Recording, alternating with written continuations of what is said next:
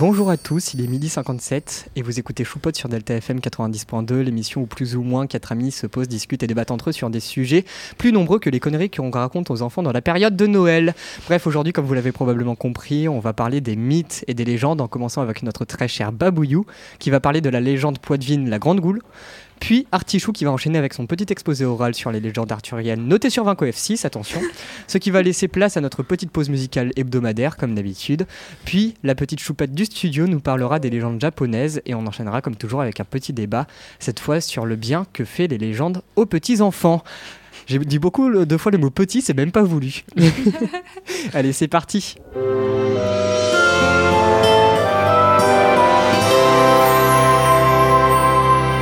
C'est là qu'on dit bonjour. Voilà. C'est là qu'on dit bonjour. J'ai vu, que tu allais commencer ta chronique. Oui, j'allais vraiment foncer et faire salut tout le monde pour cette émission. Je décide de vous parler. Bref, du coup, non, bonjour. je dis bonjour. Bonjour. Je, peux, je peux dire un, un truc? Dis ton truc. Pourquoi je suis noté, moi, et pas les autres? Euh, je sais pas. Bah, c'est vraiment Parce que, en fait, ça. vraiment, j'ai galéré à trouver comment t'introduire du coup. Et Ah. euh, je prends ça comme un compliment. Vraiment, ça va faire rire Claire à chaque fois. Bah oui. Ah euh, Et- et- ajoutons, ajoutons au- aux fameuses euh, Vas-y. Vas-y. au fameux trophée de Claire de la réaction la plus longue. Ce matin, en physique, le prof de physique fait une vanne sur le H, le hashish, la gueudreau, comme disent les jeunes. Ouais. Donc voilà, parce qu'on avait un H dans notre équation, etc. Et il dit, et là, euh, si vous- non, c'était un H, un H+, bref. Et si là, vous voulez du H, euh, ben, vous en prenez pas, etc. Et Claire euh, donc, ne comprend pas. On passe, et c'est limite s'il ne finit pas l'équation que Claire fait Ah Et il commence à rigoler. On est vraiment sur un bon 6-7 secondes là. Oh, je mettrais plus, hein, vraiment. Ouais. 7 secondes, elle m'avait dit une, deux minutes. Ouais, est-ce que je suis un peu marseillaise sur les bords, mais... euh, non, non, non, non, ça se compte pas en minutes. Vraiment, ça se compte pas en minutes. Ça se compte pas. ouais, C'est rien. en dizaine de secondes au moins. C'est le quart d'heure Minimum. poids de vin, mais pour les blagues. Oui. Bref, est-ce que Babouillou peut commencer? Oui, je peux. Vra- commencer. Vraiment, on est tout de suite parti en discussion. C'est le principe de l'émission, c'est génial. C'est vrai. Allez. ça qui est sympa. Une émission sans, sans invité, ça faisait longtemps. Oh, ouais, c'est vrai. Enfin, si, il y en a, il y en trop, a les quelques-uns dans, dans, la régie. Il y en a deux qui sont en train d'écouter. En train de squatter. Exactement, ils veulent juste se- voir comment ça deux se passe. Oui. Oui, oui, il y en a deux. Faites coucou à la caméra. Il y a Juste là. Zeb 105 et il y a Petit Tidian. Ok, je vois. Voilà. Euh, donc, Babouillou, t'es prêt? Oui, je suis prêt. Vraiment, je, je Allez. sais même plus comment t'introduire. Bref. Ouvre ta grande boule et parle.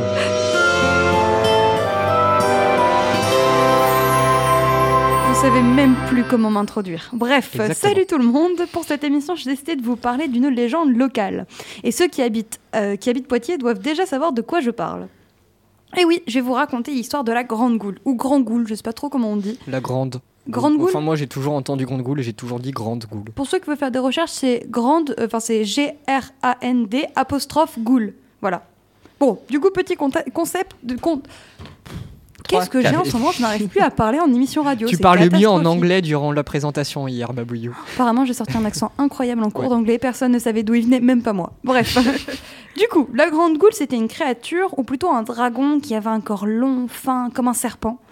Euh, il avait également une tête de lézard énorme par rapport au reste du corps. Il possédait deux pattes griffues et une paire d'ailes semblables à celles des chauves-souris. Et elle avait, je cite, des yeux dégoulinants de haine. Rien que ça. Et si on regarde sa statue, on peut voir qu'elle avait des longues dents pointues, d'au moins 50 cm selon les légendes. Elle avait une longue queue fourchue et une, lo- une- Allez. elle avait une langue Respire. fourchue et une queue fourchue aussi. et, euh, elle- et en- si on regarde aussi la sculpture, on peut voir qu'elle avait un collier rouge à la base du cou, un peu, enfin un, un cercle rouge à la base du cou. Bon, bref, vous l'aurez compris, c'était une créature fortement sympathique. Bon, franchement, je l'adopte. hein. Exactement. Nouveau Petzel. Petzel, c'est son chien, si vous voulez savoir. Voilà. Donc, la Grande Goule, elle aurait vécu à l'époque de Sainte Radegonde, soit euh, au VIe siècle. Elle habitait au fond du Clin, euh, la, rivière qui traverse la ville de Poitiers. Euh, à savoir qu'à cette époque, euh, lors des crues, l'eau montait dans les caves et toutes les parties souterraines de la ville étaient inondées. La légende raconte que, lors de ces événements, l'abbaye Sainte-Croix était fortement touchée. Et vous vous souvenez de ce que j'ai dit? La Grande Goule, elle vivait dans le Clin. Donc, lorsque celui-ci débordait, elle se retrouvait dans les souterrains de la ville et notamment dans cette abbaye. Et du coup, ça entraînait de, beaucoup de disparitions parmi les sœurs de l'abbaye. Voilà. C'est gay. Ouais, voilà. Et vous vous souvenez aussi, je vous ai dit qu'elle vivait à l'époque de Sainte Rad- Rag- Radegonde.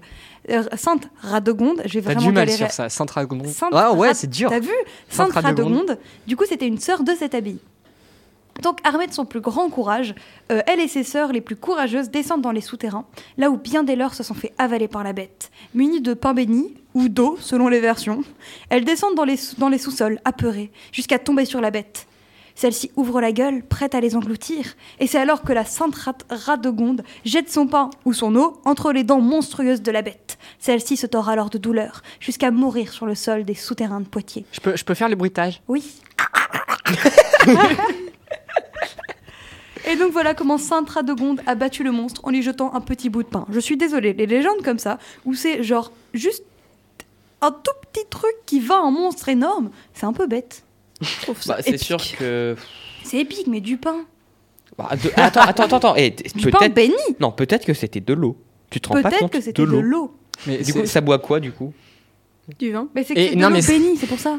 Ah, oui. Vraiment, c'est c'est comme les vampires. Genre, tu leur jettes une goutte d'eau bénite et. Ouais, c'est un peu con. Je sais pas pourquoi j'ai j'ai quelque chose avec les bruitages Ouais, aujourd'hui. Qu'est-ce qui t'arrive On dirait Minecraft. C'est parce que j'ai pas fait mes, mes bruitages euh, hier euh, durant la présentation en anglais, c'est pour ça. J'ai pas fait des avions ni. Ouais, on fait beaucoup de références à cette présentation en anglais, mais on est très content d'être passé. Tout ça pour avoir un 4. Non, on sait pas encore. non, non, non, non, non. Vraiment, Claire nous a regardé en mode quoi? Ça va savoir un 4. Je peux continuer ma chronique Non. Parce que je suis devenue claire, moi, depuis la semaine dernière, euh, on coupe mes chroniques. Hashtag je suis etc. Je sais pas comment va- je dois le prendre. Entre, Mal. entre la réputation que j'ai d'avoir- de, rec- de- de récupérer des blagues avec 3 milliards d'années de, de retard, et en plus celle qu'on me coupe tout le temps, j'en ai marre. Je suis Mais non, maltraitée, c'est mais on t'aime bien. Je crois. bon, Bref, allez, t'as continuer. Dragondin là. Merci beaucoup. Donc du coup, euh, comme toutes les légendes, elle, compte- elle connaît de nombreuses variantes, notamment celle où ce n'est pas une sœur mais un prisonnier qui risque la peine de mort, et on lui promet qu'il sera libre s'il parvient à vaincre le monstre. Moi, je connaissais Et, celle-là, euh, je crois. Bah euh, ouais, et je la trouve un peu plus cool. Et d'ailleurs, la, variante de cette variante de l'histoire, elle change également parce que à la fin, soit on dit euh, ouais, il a, il a vaincu le monstre et il s'en sort euh, vivant et épique, et, enfin tout est bien, Soit tout il s'est finit fait bien. bouffer. Soit non, Non il a été empoisonné par l'haleine putride de la bête. La bête lui souffle dessus et il meurt empoisonné. Vache. Voilà. C'est Enfin, pour, ça que je respire jamais quand je parle à Ilan, tu vois. Ça clash dans le studio. Ilan va s'auto-mute. Je le fais pour lui. Bref, Babouillou, tu peux, aller. tu peux Oui. continuer. Du coup, euh, on a quelques idées de l'origine de la bête. En fait, il se pourrait qu'elle vienne d'un crocodile. On pouvait alors trouver des crocodiles empaillés au palais des comtes du Poitou. À vrai dire, c'était pas le seul crocodile qu'on pouvait trouver euh, à cette époque qui avait été introduit en France. Et il y a une hypothèse comme quoi ce crocodile euh, serait le centre de plusieurs légendes. Donc petit à petit, au fil du temps, la Grande Goule est devenue une figure de protection et surtout un symbole de la ville de Poitiers. Elle est devenue, entre autres, le symbole de stade, le nom de boîte de nuit, etc. Et euh, donc ça- c'est vraiment une- devenue une icône de la ville de Poitiers. quoi.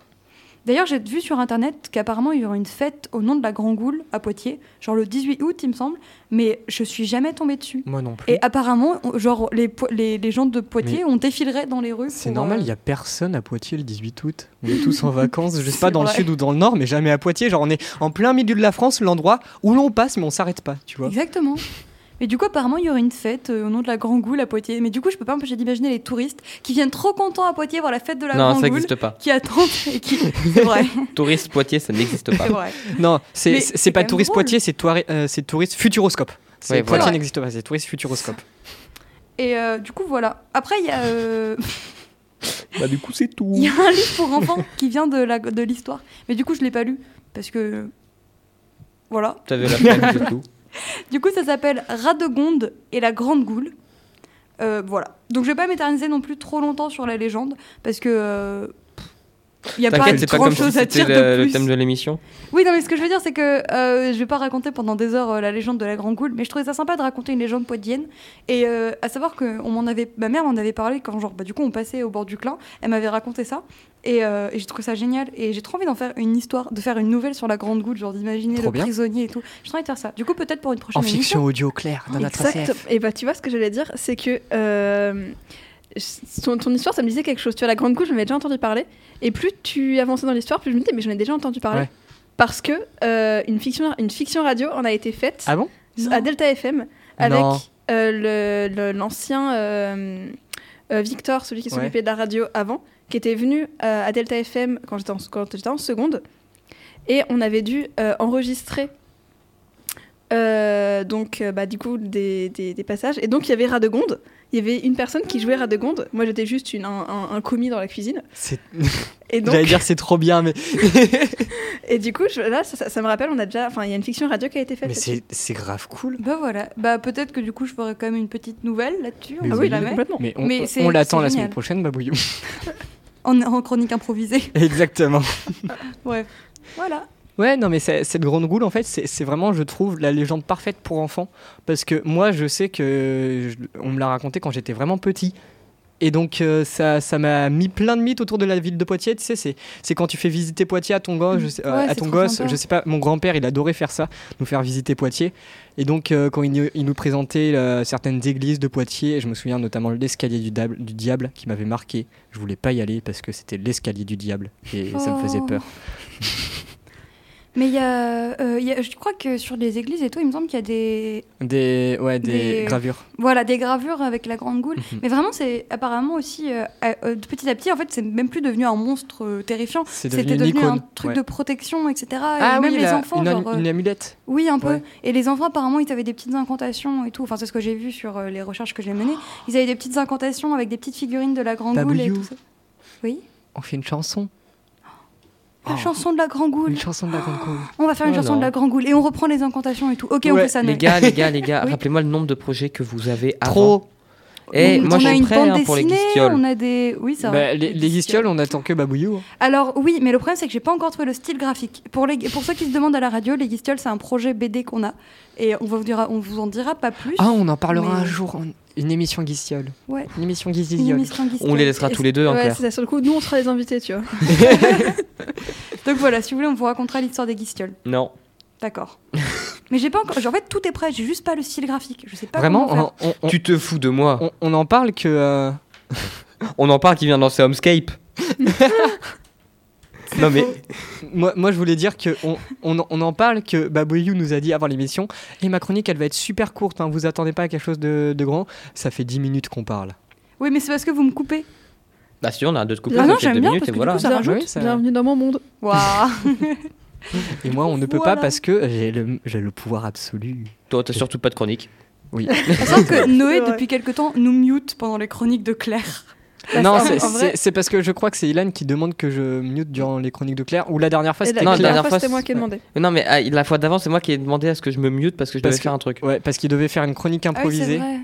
et euh, Voilà. qui tapait sur son ordi, Et ça puis- faisait du bruit. il y a des fois où, voilà, où j'ai demandé moi-même de, que, vous, enfin, que Noé ni- mute euh, vos micros parce que je voulais vraiment enfin, de, de l'interaction.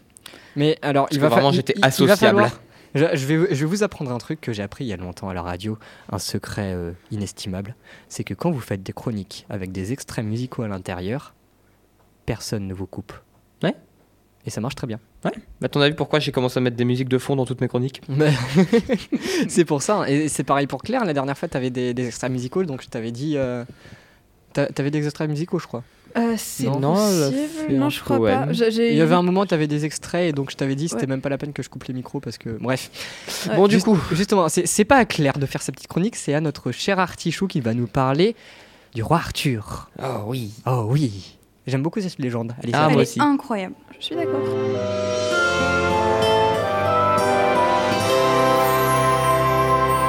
Hey, bienvenue à toi, jeune individu fan de ma chronique. Je suis Artichou, le petit dernier des choupottes, et comme chaque semaine, je te présente un film, une série ou une musique en rapport avec notre thème. Donc installe-toi confortablement, monte un peu le volume et profite de cet instant de pur kiff. Cette intro, je pourrais la faire en fermant les yeux. À chaque fois, je suis même pas de copier-coller, je la retape juste pour le fun. Bref. mais par contre, on peut notifier un truc, c'est que c'est ma troisième chronique dans les temps. Non mais on est où là par contre? Enfin, vous avez cru que je travaillais ou quoi? Alors, j'aimerais euh, préciser un truc ce running gag n'a pas lieu d'être parce que l'année dernière, à chaque fois, tu faisais des chroniques dans les temps. Oui, mais on n'est plus l'année dernière. Oui, non, mais il y a une fois, tu l'as pas fait. C'est tout. Non, non, de- depuis le début de l'année et fin d'année dernière, Oui. j'avais plus de chronique. Oui, c'est vrai. Oui. Non, vrai. Je te jure, on dirait que j'ai évolué dans mon organisation. Mais c'est vrai, je dépends plus de l'absence de mon prof de physique pour avoir une chronique dans les temps. hein. De l'absence de ma prof de maths expert. Bon, d'accord. Mais bon, c'est pas grave. Ce qui compte, c'est que je sois là, prêt à vous faire ma petite chronique. Donc, allons-y.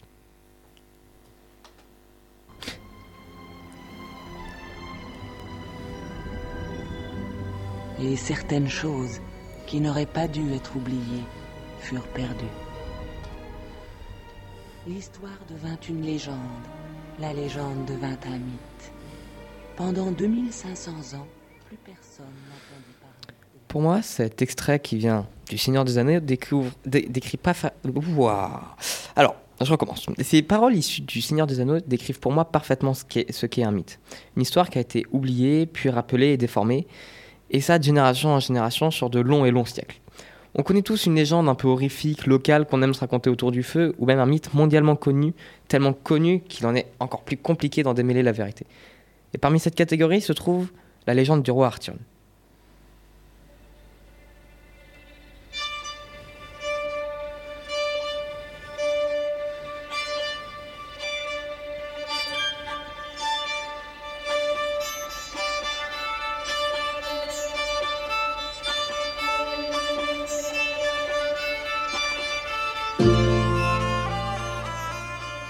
Avez tous déjà entendu parler de ce roi, de son épée légendaire Excalibur, de Merlin l'Enchanteur et des chevaliers de la Table Ronde. Mais savez-vous démêler le vrai du faux? La légende de la ré- réalité? Sortir le fantastique de l'histoire? Non. Eh bien c'est normal. La légende a connu tellement de versions, de déformations qu'il est aujourd'hui très difficile de savoir même si les fameux rois Arthur et ses fidèles chevaliers ont réellement existé. Mais nous n'allons pas traiter des origines ou de la réalité des légendes arthuriennes. Non, on va seulement se laisser rêver. Toutefois, si vous voulez en apprendre plus sur l'origine et l'existence d'Arthur, je vous invite à regarder l'excellente vidéo de Nota Bene à ce sujet. En ce qui nous concerne, nous allons nous intéresser pour l'instant à une légende n'impliquant pas de mage, ou d'épée possédant de pouvoir magique, une version plus terre à terre de l'histoire, vastement déformée, mais encore une fois, c'est une version parmi tant d'autres. Arthur Pendragon, devenu roi après avoir succédé à son père Uther Pendragon, est un roi pas comme les autres. S'identifiant à la même hauteur que le peuple, les défendant jusqu'au bout, il veut éliminer cette image du roi au-dessus des autres. Vous êtes-vous jamais demandé pourquoi la table ronde était ronde? Pourquoi cette forme? Qu'est-ce que ça apporte? Bien la raison est simple, cette forme si symbolique est là pour mettre tout le monde au même niveau, pour casser l'image du roi en bout de table surplombant tous ces sujets. Le roi Arthur est, dans ce récit, il figure l'image du roi juste.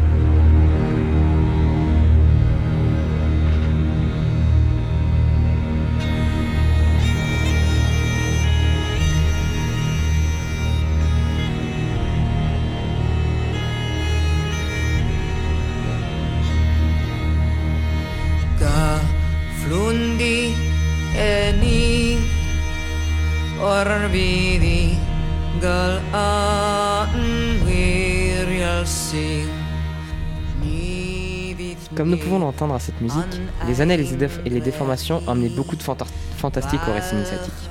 L'arrivée de Merlin l'Enchanteur, mais surtout de la fameuse épée Excalibur. En effet, dans d'autres versions du mythe, Arthur serait devenu un roi qui aurait été celui qui a retiré l'épée plantée dans le rocher depuis des décennies. Nombreux sont ceux qui ont entendu cette version de l'histoire. Et c'est cette magie, ce fantastique-là que que nous allons ajouter à la légende pour obtenir la légende arthurienne sur laquelle est basé le film Le roi Arthur, la légende d'Excalibur. Arthur, Arthur, fils de Uther Pendragon et neveu de Vortigern Pendragon, a été contraint de grandir loin de sa vie de prince, vie qu'il a été contraint d'abandonner pendant sa plus jeune enfance, due à la prise violente du trône par son oncle, qui mena à l'assassinat de ses parents. Mais étant trop jeune pour s'en souvenir, il grandira comme étant le bâtard de Londinium, le village où trois femmes l'ont recueilli.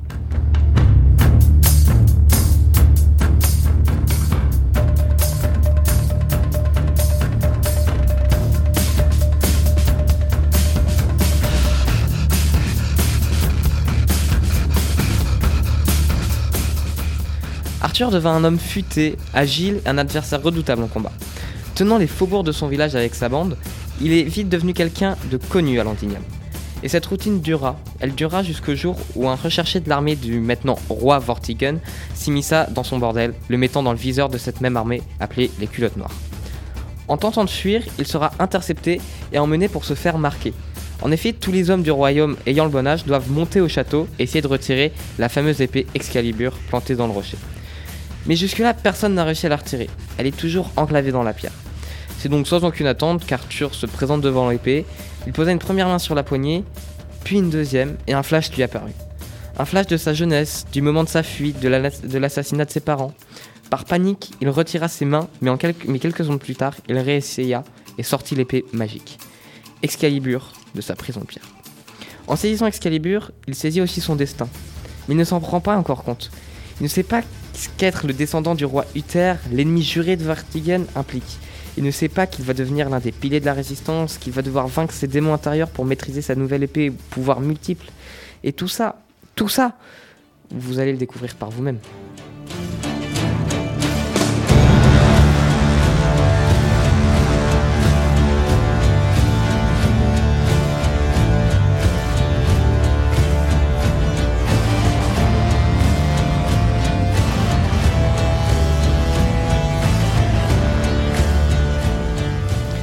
Pas vous spoiler le film qui est pour moi le meilleur que j'ai regardé pour une chronique pardon, je vais pas vous spoiler le film qui est pour moi le meilleur que j'ai jamais regardé pour une chronique. Premièrement, enfin pour ça pour plusieurs raisons. Premièrement, l'histoire, qui outre le fait qu'elle est basée sur une de mes légendes préférées, est correctement retravaillée pour coller le plus possible au format du grand écran. Les effets spéciaux sont époustouflants. Des qualités grandioses, c'est l'un des grands points forts du film. Ça le rend beaucoup plus moderne, mais ça ne dénature pas la légende. De plus, c'est sur la musique King Arthur Legend of the Sword que je vous dis que toutes les musiques utilisées lors de cette chronique proviennent du film, excepté l'extrait qui du coup venait du Seigneur des Anneaux. Et que pendant le visionnage, la musique te plonge dans une ambiance assez mystique et épique, ce qui rend l'immersion encore meilleure. Pour les petites informations complémentaires, le film a été ré- réalisé par Guy Ritchie, il est sorti en 2017 et dure un peu plus de deux heures. Nous devons ce magnifique scénario, scénario à plusieurs personnes, Joby Harold, Guy Ritchie, David Dobkin et Lionel Vigram. Et les musiques qui, vous prennent aux tripes sont de Daniel Pemberton. Pour le casting, nous retrouvons Charlie Hunnam dans le rôle d'Arthur, Jude interprétera Vortigen, et la mage sera jouée par Astrid Berger Frisbee. Pardon. Et oui, une mage. Je vous laisse vous, vous décou- découvrir tout ça. Je tiens à préciser que les légendes arthuriennes n'ont pas seulement plusieurs variantes, mais aussi plusieurs adaptations dans divers arts. En effet, j'aurais autant pu vous parler de la fameuse série Camelot, la BD Lancelot, ou même d'un jeu de société Graal. Les adaptations sont multiples, et si vous, je vous ai donné envie avec ma chronique d'en apprendre plus sur cette fameuse légende, je vous en prie et foncez.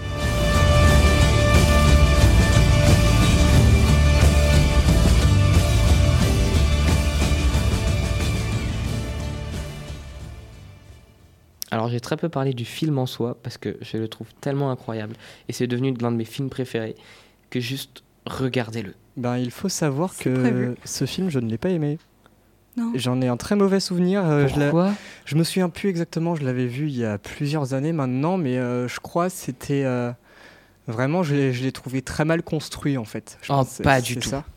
Pas mais du euh, on, on parle bien du film de Guy Ritchie, Oui, bah oui. avec des effets spéciaux qui ressemblent à des jeux vidéo. Ah, c'est- les effets spéciaux sont incroyables, ça fait un peu jeu vidéo, je suis Oui, bah, d'accord c'est- avec toi. c'est c'est- voulu, hein, ça c'est voulu. Oui, C'est voilà. c'est- pas, c'est pas, quand je dis ça, c'est pas du tout un blâme. Justement, c'est ce que je veux dire, c'est qu'il paraît très moderne, mais je trouve que non, au contraire, ça sert bien et c'est correctement utilisé. C'est-à-dire que t'en as, t'as que trois moments où c'était ces fameux effets spéciaux un peu à la style euh, jeu vidéo, mais euh, je trouve que c'est correctement utilisé et justement, j'ai adoré ce film. Mais il a fait, euh, il a fait quoi d'autre, euh, Guy Ritchie Bon, je sais pas, c'est toi qui t'y connais. Hein. Mais Attends, je vais regarder ça tout de suite. euh, Si tu veux, pendant que tu, fais des recherches, pour donner, je peux donner la version que je connaissais du roi Arthur. avec euh, la, Euh, la fée. euh, non, la, non c'est pas la fée Aria. Ouais, c'est ça. Fait Morgane. non, Morgane. absolument pas. Non? Je, bah, en fait, c'est que, en fait, ma mère m'a acheté un livre quand j'étais jeune, genre j'avais 12-10 ans, qui racontait l'histoire du roi Arthur, mais je l'ai jamais fini, fait en entier, parce que quand j'étais petit, ça m'intéressait pas, et quand je l'ai relu plus tard, euh, il y avait le bac de français, quoi. donc à savoir que j'ai lu que la moitié, donc je peux pas vous raconter la suite. Mais euh, en soi, en fait, Arthur, euh, c'était juste le fils d'un d'un mec normal, il avait son frère, ils étaient pas, pas riches ni quoi que ce soit, et lui, il, rêvait de devenir chevalier. Donc il allait s'entraîner dans la forêt et tout, il s'entraînait euh, pour devenir un, un chevalier quoi, pour devenir fort, etc. Il s'entraîne énormément. Et pendant une de ses escapades nocturnes, il croise, enfin matinale, mais c'est très tôt, donc c'est encore la nuit, il croise euh, deux dragons en train de se battre. Et euh, au bout d'un moment, il y a un dragon qui vainc l'autre, et, et le dragon vainqueur regarde Arthur dans les yeux, et Arthur finit par partir. Et en fait, il va aller... euh, et en fait, il y a une sorte de grand appel au château, il me semble, où ils invitent tout le monde à venir tester l'épée, à venir euh, essayer de- d'enlever l'épée du socle. Donc tout le monde se presse, tout le monde essaie d'y aller, etc. Et euh, le frère d'Arthur compris. Et au bout d'un moment, en fait, c'est Arthur qui va y aller, qui est alors jeune, je crois qu'il a 15 ans, et qui va réussir à enlever l'épée, qui va après partir dans un grand voyage, etc. pour, en gros, devenir un roi, un roi juste et devenir un vrai roi, parce que c'est encore un gamin. Voilà. Ok. Mais justement, ce qui est très intéressant, c'est que, comme dit, les légendes, cette légende en particulier, il y en a des, des versions mais immenses et immenses. Justement, j'en parle, la, la vidéo de Nota Bene retrace tout ça. Mais euh, c'est-à-dire que on n'est même pas sûr que, le, que Arthur ait existé et que la, les chevaliers de la table ronde aient Bah, existé. c'est le principe d'une légende. hein. il y a certaines légendes, tu sais qu'il y a forcément un fond de vérité. Oui. Ouais. Euh, Je suis, d'accord avec toi en disant ça aussi. parce que Du coup, quand j'ai fait mes recherches pour ma propre chronique, j'ai vu aussi qu'il y avait un, du coup, une légende sur euh, le premier empereur du Japon. Et euh, voilà, où on disait, où les, les historiens, enfin, les historiens ne sont pas d'accord avec ça parce que pour eux, il n'a jamais existé. Mm. Parce que c'était des légendes, c'est dans des, dans des livres avec plein d'autres légendes, etc. Donc ils se sont dit, bah, c'est c'est un pactage, tu vois. Lui, il n'a jamais existé. En plus, il se faisait passer pour le descendant des dieux, enfin le descendant direct des dieux. Du coup, il y a un moment donné où Ouais, ça passe tu te pas. demandes. Mais, Alors, euh, Euh, oui. je reviens vite fait sur euh, Guy Ritchie. Guy Ritchie, il faut savoir qu'il a réalisé notamment euh, Sherlock Holmes. Je les ai toujours pas vus, oui. il faut que je les vois, donc je peux pas me Ah oui, prononcer là-dessus. Je, je savais. Et il a réalisé aussi le, hum, le remake d'Aladdin euh, sorti dernièrement, et c'est pour ça que je déteste aussi ce réalisateur. C'est vraiment, enfin, je le déteste pas, hein, c'est pas personnellement, c'est vraiment sa réalisation, ou en tout cas sur Aladdin, j'ai détesté ce qu'il a fait. Parce qu'il a juste euh, copié-collé le film original en enlevant toute la magie du film à cause de sa réalisation un peu bateau, je trouve, et euh, de, de la construction qui était vraiment euh, Bah, pas ça, c'est peut-être sur, comme- sur Aladdin, mais non, au contraire. mais moi, euh, enfin, c'est le sentiment que j'ai aussi sur le roi Arthur. Mais après, le roi Arthur, encore une fois, je l'ai pas, je l'ai pas vu depuis longtemps. Donc, non, je suis désolé, faut que tu le regardes vraiment Ouais. parce que, au contraire, je trouve que justement, c'est encore une autre version qui est amenée.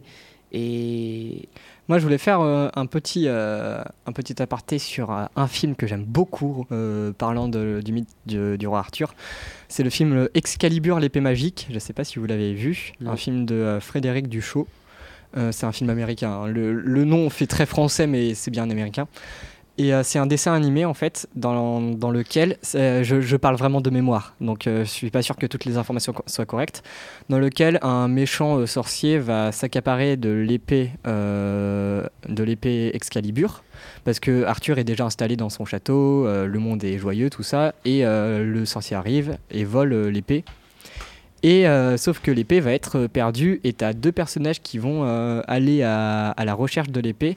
Je me souviens plus des noms des personnages, mais c'est une jeune fille et un jeune garçon. Et le jeune garçon, euh, je crois qu'il est aveugle ou un truc du genre, ou en tout cas, euh, il y, a- il y il y a quelque chose qui est qui, est de, de l'ordre de la relation entre les deux, qui est, vraiment génial dans, cette aventure. Et euh, faut que vous le regardiez. Excalibur, l'épée magique, c'est un film. finalement, c'est un dessin animé, mais qui est pas si enfantin que ça, parce que euh, il y a vraiment un- une construction adulte, quoi. J'adore ce film. Voilà. Ok. Juste pour revenir vite fait sur euh, le côté un peu plus légende que cinéma de la légende du roi Arthur, justement. euh, à la base, il n'y a pas du tout tout ce côté euh, épée magique, Excalibur, Merlin l'Enchanteur, etc. À la base, c'est vraiment la légende, enfin à la base. Avant que, en fait, c'est qu'à chaque fois, chaque auteur rajoute une couche, on enlève, refaçonne un peu la légende. Mais c'est que, vraiment, à la base, c'est juste la légende d'un roi juste qui, justement, je te dis, la table ronde, c'est juste pour ne pas avoir le roi qui se met en bout de table, qui surplombe tout le monde, qui est au-dessus de tout le monde, mais vraiment mettre tout le monde au même niveau, que tout le monde ait ses mêmes idées, et tout ça vient de là. Donc vraiment, je trouve, c'est pour ça que cette légende me fascine, c'est que déjà, il y a des versions multiples et variées, et ça part sur un fond qui est quand même très bon, toujours en y ajoutant parfois de la magie, mais que j'adore, c'est-à-dire qu'il y a certaines versions qui sont incroyables qui ont été re- remaniés après en film. en- Notamment la, la version Camelot, euh, dont j'ai fait une chronique sur les musiques de films que vous pouvez aller écouter sur mon compte Insta, la petite promo qui est, qui est bien placée. Ouais, voilà. Je Je... peux faire de la promo aussi, du coup Ouais. Allez voir mon compte Insta, ado, enfin ado de dragon et non ado de dragon, parce que tout le monde se trompe. Euh, c'est a tiré du bas do comme un do tiré du bas de Comme un deux, tiré du bas dragon. comme un dragon. Voilà, deux, pas le, pas le chiffre. Vraiment, les gens font n'importe quoi avec mon pseudo. Deux, ce n'est pas un chiffre, c'est DE. Donc voilà. Donc allez le voir. Je présente des bouquins en, du coup, bah, sur Instagram cette fois-ci. Donc euh, je vous, Ah, mais s'il vous plaît. je vais faire ma petite promo aussi. Alors, on va, on va tous faire un tour de promo Allez. Instagram. Moi, c'est Jean-Patrick du 6-8, donc Jean, vous connaissez. Patrick, c'est K à la fin, tout ça collé. Underscore, c'est le tiré du bas. Du 6-8 collé aussi. Et donc voilà, venez, je, je fais des petites compositions et je republie mes, mes petites chroniques euh, de musique de film. Et nous, on a un compte Insta pour parler aux copains. Ouais, c'est ça à peu près. Et dont Voilà. un ne parle pas aux copains parce qu'il dit qu'il n'a pas le temps alors qu'il pourrait prendre le temps de le faire. Ouais, mais j'ai pas envie, je vous aime pas. C'est Wow, très honnête. C'est un peu cruel, mais Ça ça. veut, dire amis, que, ça veut dire que tu n'aimes pas aussi les auditeurs d'émissions radio parce que la plupart du temps où on parle, c'est vraiment pour préparer les émissions radio. Ah non, parce que là, je suis actif et je vous dis que le thème transport est un peu nul, qu'au final, il était très bien. Ah là. Voilà. C'est vrai. Les amis, je suis désolée. Il y a un- je vous entends par- présenter des films, etc. Il y a un film dont je veux absolument parler en émission radio. Oui. Il faudra qu'on trouve un thème pour que je puisse le caler. Ben on le calera C'est quoi tout à l'heure. Déni cosmique. Ça me dit quelque chose. C'est, il- on en a beaucoup parlé, les gens en ont beaucoup parlé à sa sortie. Faut vraiment le voir, il est incroyable. Et qu'est-ce qui m'a déprimé T'as- gardé le papier euh, avec les idées de, de prochains. on- Euh, oui, il est sur la fenêtre ici. Voilà, parce que fun fact, on a fait du coup lors de la dernière émission, on a mis 5 idées. Et donc Noé a Six. laissé le 6 et Noé a laissé le papier dans la radio. Bah, en fait, on l'a collé Et dans la coup- radio, on a cherché avec après- Claire où le coller. Et après, qu'est-ce qu'on a fait? On a, J'ai demandé sur le compte Insta. Bon, du coup, on avait sorti 6 idées. Qu'est-ce qu'on prend comme idée? Monument, on les a oubliées, c'est dans la radio. Donc vraiment, juste prendre une photo, ça pourrait être une bonne idée. Je propose qu'on avance dans l'émission également. Également, c'est c'est l'heure de la pause musicale. La petite pause musicale qui va bien avec la chronique d'Ilan parce que on est exactement dans le même style musical que la bande originale du film. À tout à l'heure. Bisous.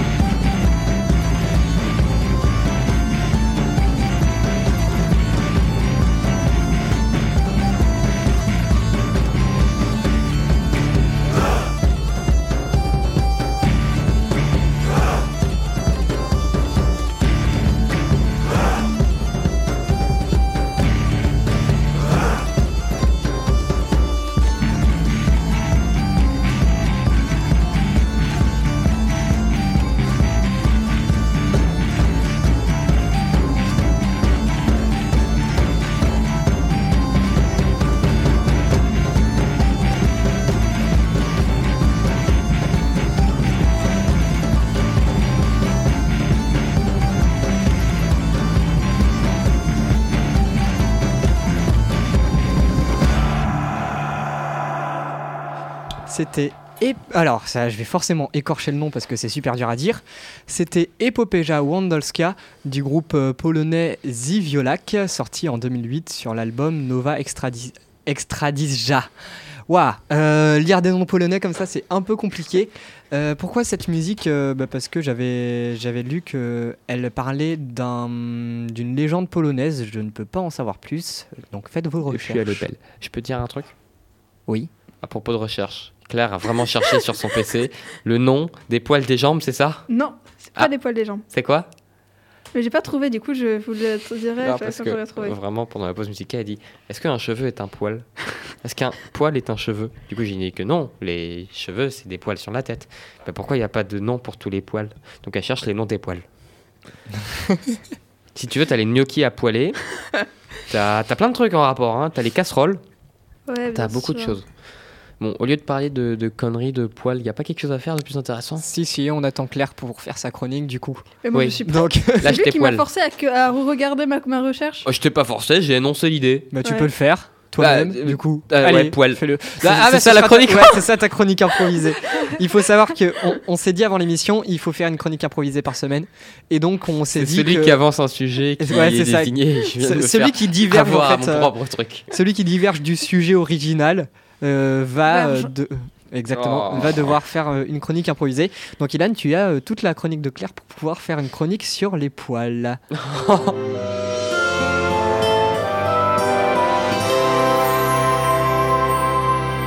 Bonjour à tous. Aujourd'hui, je suis trop contente parce que je vais enfin pouvoir partager avec vous euh, un peu de ma passion qui est le Japon. Et plus particulièrement le folklore japonais que je trouve incroyable. Malheureusement, aujourd'hui, je ne vais pas pouvoir faire le tour de tout le fol- le folklore car ce serait beaucoup trop long. Je vais surtout vous raconter des légendes sur l'origine du Japon, des principaux dieux et déesses du Japon. Donc le premier mythe que je vais vous raconter, c'est la naissance du Japon avec Izanagi et Izanami. Ce premier mythe se déroule avant la création du monde, et particulièrement du Japon. C'était le chaos et le désordre dans l'univers. Des êtres divins ont créé le ciel et la terre, et voyant que celle-ci était complètement vide, ils créèrent deux dieux, Izanagi et Izanami. Yel, se... Sont frères et sœurs. Leur unique but était de peupler et créer le monde tel que nous le connaissons. Yel commencèrent à créer une petite île, l'île d'Onogoro, grâce à une lance magique. Petit à petit, à force de travailler ensemble, tous les deux finirent par tomber amoureux et avoir des enfants, comme par exemple le dieu du feu, Kagutsushi. C'est en accouchant de celui-ci qu'Izanami mourut et rejoignit le royaume des morts. Terrassé par la mort de sa femme, Izanagi alla la chercher dans le royaume. Cependant, Izanami lui promit de repartir avec lui s'il ne se retournait pas et ne la regardait pas avant d'être sorti du royaume. Euh, Excuse-moi de te couper. C'est aussi une légende française? Enfin, une légende de, de chez nous, non? Oui, alors la fin se ressemble. Mais même ça, le fait de se. Le fait de, de venir chercher quelqu'un du royaume des morts sans devoir se retourner? C'est ce que je dis. En fait, ça, ça, se- ça se ressemble avec euh, le mythe d'Orphée, je crois. Un truc un peu C'est comme ça. possible que ce soit ça. Mais je, suis- je suis d'accord. Ok, Ça- d'accord. c'est- Désolée, ça me perturbait, il fallait que je demande. T'inquiète, oui, oui, bien on, sûr. on en, on en est arrivé à s'excuser de couper Claire. Non mais attention. Ça va plus ça. Donc, je reprends. Donc, cependant, Izanami lui promit de repartir avec lui s'il ne se retournait pas et ne la regardait pas avant d'être sorti du royaume. Malheureusement, Izanagi n'a pas tenu sa promesse et fabriqua une torche pour regarder sa femme qui traînait au fond du temple. Celle-ci était en, en état de décomposition et, humiliée, envoya des esprits à sa poursuite, donc à la poursuite d'Izanagi. Izanagi prit peur et s'enfuit en scellant à jamais les portes qui mènent au monde des morts. Il soigna ses blessures, et de celles-ci naquit d'importantes divinités telles que Amaterasu, la déesse du soleil, Susanoo, le dieu des tempêtes, et Tsukuyomi, le dieu de la lune. je, les cro- je les connais grâce au jeu Okami. C'est Alors non, moi c'est. Naruto et ça explique beaucoup de choses dans les noms. C'est vrai? Amaterasu, c'est euh, une technique euh, de... Je ne sais... Ah putain. Susanoo, c'est euh, le clan Uchiwa, c'est le statut de chakra. T'as dit Susanoo, Amaterasu? Et Tsukuyomi. euh, Tsukuyomi Infini, c'est euh, piéger les humains dans leurs rêves infiniment. Et, et Tsukuyomi, le dieu de la lune. Et c'est exactement ça, parce que le Tsukuyomi, il a- c'est en mettant sur la lune un Sharingan et en hypnotisant tout le monde. Ah eh, Amaterasu. Je, je pense que tu vas être content de ma chronique du coup. Euh, oui, mais Amaterasu, c'est. Ta chronique déjà. Amaterasu et Megabada, c'est. Amaterasu, c'est c'est La- la, la déesse Voilà. du La soleil. déesse du ciel, c'est la Et vraiment jouer, à Okami parce qu'on incarne Amaterasu qui, a, qui est incarné dans le corps d'un d'un loup, du coup, ou d'un chien. Non, Je ne m'en souviens plus. Ouais, d'un loup. Et euh, j'ai toujours pas terminé le jeu. C'est un scandale. Il faut que je le termine. Il est vraiment génial. Jouez-y parce que vraiment le gameplay est incroyable. En fait, on se bat pas en donnant des coups. On se bat en faisant euh, des formes euh, de dessins euh, japonais. C'est-à-dire, je sais pas, pour donner un coup des stocks, on va faire un rond avec un trait dedans. Et vraiment, c'est génial parce qu'on met le jeu en pause, on fait le dessin et le, le jeu comprend le dessin. Enfin, c'est vraiment génial. Et aussi, la direction artistique est splendide. Je vous laisse regarder des, Splendide. Exactement, des, des images sur internet, c'est incroyable. Amaterasu, c'est le dieu du soleil, c'est ça Oui. DS. Bah, La déesse. DS, pardon. C'est exactement ça parce que c'est ce, qui- c'est ce qui me semblait. Amaterasu, c'est quand un Uchiwa a le Mangekyo Sharingan euh, et qui regarde à un endroit. C'est-à-dire que cet endroit va prendre feu avec des flammes noires qui ne pourront jamais s'éteindre avant d'avoir Ok. consumé entièrement euh, sa cible. Incroyable. Et bah du coup, euh, ça tombe bien que tu en parles parce que j'aimerais bien que ces trois dieux, vous leur, euh, enfin, vous retenez un peu leur, leur prénom, à peu près leur euh, Amaterasu, fonction. ça fait du feu. Euh, Soleil, Du, du soleil. Euh, Tsukuyomi, c'est la lune. Oui. Et Susanoo, c'est la tempête. la tempête. Parce Je que vais du coup, de m'en souvenir. après c'est pas très grave, je le rappelle à chaque fois, mais c'est que du coup dans mes deux prochaines, euh, de même deux prochains mythes, ça va être, ils vont être tous les trois en action, on va dire. Enfin surtout Amaterasu parce que je l'adore et qu'elle est le centre de beaucoup de mythes. Amaterasu, soleil? Amaterasu, c'est la déesse du soleil. Ok. Euh, Susanoo, c'est le dieu des tempêtes. Et Tsukuyomi, c'est le dieu de la lune. Ok. Ils sont tous frères et sœurs. J'a- J'adore cette légende. On, on Je vient de passer ça 5 génial. minutes juste sur ces, ces trois dieux-là. Oui, Du c'est coup. vrai. Bah oui, mais, c'est- mais ils sont bien. Ils, sont trop bien. Oui. Alors, donc maintenant, le prochain mythe que je vais vous raconter, c'est celui de la naissance euh, du jour et de la nuit. Voilà. À la base, euh, Amaterasu et son frère Tsukuyomi, le dieu de la lune, et des marées, s'entendaient vraiment très bien. Ils étaient comme chien et chat. Euh, pas du tout, pas du tout comme chien et Bah chat. pas du vache. tout, du coup. Ouah, ça fatigue. Ils étaient vraiment, enfin, en tout cas, ils étaient tout le temps fourrés ensemble. On ne voyait jamais l'un sans l'autre. C'est bien qu'il n'y avait pas de différence entre le jour et la nuit. Un jour, Amaterasu fut, un- euh, fut invité à un banquet par la déesse de la nourriture, Ukemoshi. C'est Ama- une déesse de la bouffe. Oui, J'adore. Pas longtemps. Amaterasu ne pouvait pas y assister. Et elle, euh, elle y envoya Tsukuyomi, son frère, donc le dieu de la lune. Euh, il était très enjoué par le banquet quand il y est arrivé. Les tables étaient Qui n'est pas enjoué par un banquet Oui, c'est ça. Les tables étaient pleines à craquer de nourriture. Et euh, Ukemoshi apparaissait de derrière un gros rocher avec encore plus de nourriture sur un plateau. Et elle disparaissait encore derrière le rocher juste après pour revenir après avec un autre plateau rempli. Tsukuyomi, qui était curieux, alla voir derrière ce rocher et fut quelque peu surpris de ce qu'il y trouva. Euh, Ukemoshi fabriquait la nourriture en, faisant, en la faisant sortir de tous les orifices de son corps. Par exemple, une carotte de son nez, euh, un navet de son oreille. Il y a autre chose? Chut. J'ai vraiment dit chute comme Bref. si ça allait faire quelque chose. Voilà, donc notre cher dieu de la lune, horrifié et dégoûté, lui trancha la tête. Bon, c'est réglé. Un peu radical, non Un peu radical. Il jeta des morceaux de la déesse dans le ciel et des légumes se mirent à pousser quand ils heurtèrent le sol. Ça, c'est de Tsukuyomi. Ok, euh, ça c'est. Oui, du coup, ça c'est Tsukuyomi qui. Mais c'est encore un rapport avec Naruto. C'est parce que Tsukuyomi, Il justement. va c'est- tout rattacher Je à pense qu'ils s'en Naruto. sont hein. un peu c'est que inspirés, du coup. Voilà, c'est qu'ils en sont inspirés. Ça explique beaucoup de trucs parce que dans le Tsukuyomi, ils sont dans des petits fruits. Justement, Voilà. Ah, waouh. Il va tout rattacher à Naruto. Mais c'est c'est- donc on en parlera juste après. Je- on, reviendra là-dessus juste après. Alors, donc je disais, il, donc Tsukuyomi a jeté des légumes dans le ciel et quand ils et ça, ils ont poussé quand ils ont heurté le sol. Quand Amaterasu, donc sa sœur, la déesse du soleil, euh, l'a pris, enfin appris qu'elle avait que Tsukuyomi avait tué euh, Ukemoshi, la déesse de la nourriture, elle se mit dans une colère monstre. Il l'avait déshonorée alors qu'il était censé la représenter. Elle chassa son frère à l'autre bout du monde. Depuis ce jour, le dieu de la lune et la déesse du soleil s'évitent, ce qui crée le jour et la nuit. Ah, J'adore les légendes. Je suis désolée, j'adore ça. Mais c'est incroyable. Vraiment, je Et- pense que tu vas pas aimer la question que je vais poser dans le, dans le débat. ne te spoil pas encore, Babouillou. Bref, mais c'est incroyable de dire ça. Ah, j'adore. Par contre, on en parle de réactions un peu excessives. Ah bah, tu, tu- tu vas voir que. Alors, dans toutes les mythologies, il y a des réactions Ouais, parce excessives. que dans- Regarde la mythologie grecque et C'est vrai. Voilà, dans mon prochain, euh, dans, dans mon prochain, enfin dans la prochaine, c'est aussi une, réac- une réaction oh, Je vais écouter. d'un colère. Je suis du coup- désolée, je suis à fond. Je vais juste rebondir sur ce que disait euh, Ilan tout à l'heure par rapport à, à Naruto. Parce que du coup, moi, j'ai jamais vu Naruto, je, je le dis comme ça.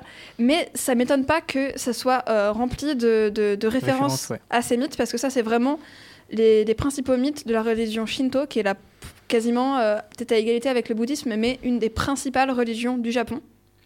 Et donc, c'est normal que s'il y a des références dans, dans, bah, du coup, dans Naruto, qui est quand même un des très grands euh, Manga.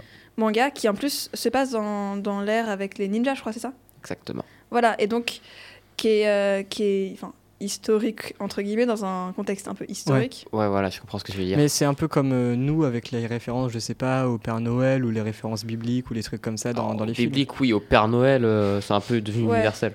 Ou alors, Bah, je sais pas si euh, c'est dans la culture japonaise le Père Noël, c'est c'est Euh, très occidental en ouais, fait. Comme, il, euh, il fête Noël, Christmas. c'est vraiment le mot japonais pour dire Noël. Christmas. Christmas. C'est trop mignon. Mais tu vois, ça vient de l'anglais encore une fois. Oui, ça vient de l'anglais, mais en fait, c'est que c'est pas dans leur. Enfin, c'est pas dans leur culture, mais pourtant, ils, ils, ils le fêtent. Claire, plus ça va, Merci, plus tu me fais tomber amoureux du Japon. Vraiment. Déjà que c'est un pays Ja- que je trouve incroyable. Plus ça va, plus tu m'en parles, plus j'ai envie d'en découvrir plus. Mais vraiment, c'est-à-dire que moi, je suis tombée amoureuse du Japon avant même d'avoir commencé à lire des mangas et des animés, tu vois. Enfin, et avoir vu des animés. C'est-à-dire que juste les... la culture japonaise est extraordinaire. Mais bon, bref. Moi, elle se résume à Nintendo. Je veux l'autre histoire. Et Il y en a encore deux. Et euh, je, vous, je vous- je vous fais un petit teaser à la fin de ma chronique. Il y a aussi une, je vais aussi vous raconter une légende locale. Oh. De l'école. Petit teaser. Donc, maintenant, on va rester toujours avec Amaterasu pour ce nouveau mythe, le mythe de la grotte d'Amaterasu. Là, l'histoire se passe avec son autre frère, son autre frère, pardon, le dieu des tempêtes, Susanoo. Un jour où il rendit visite à sa sœur pour l'enquiquiner, tu vois, une petite querelle entre frères et sœurs, tout ce qui est le plus banal, Susanoo donna un défi à Amaterasu. Celle-ci le gagna, et sous l'impulsion, Susanoo terrassa son palais, ses récoltes, et tua sans faire exprès une de ses tisseuses, enfin une des tisseuses d'Amaterasu. Waouh.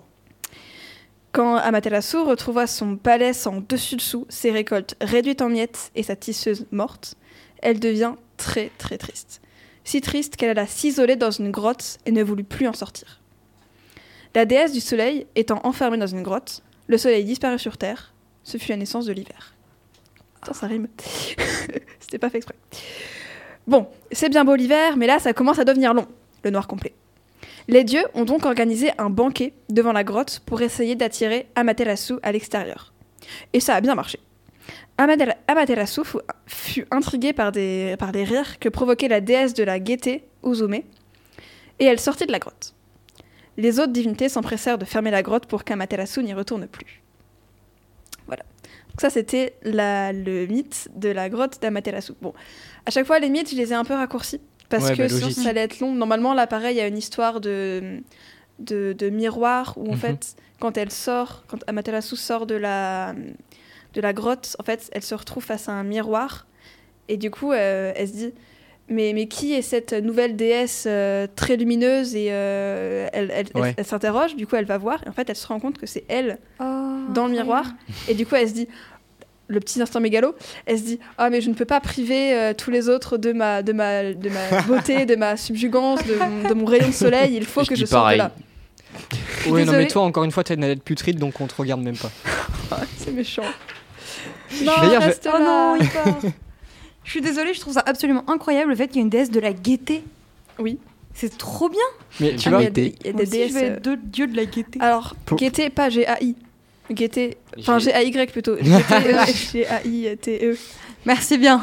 On sait qu'il y a un dieu d'LGBT. pas à l'époque, je pense Adèle. pas. Hein? Oui.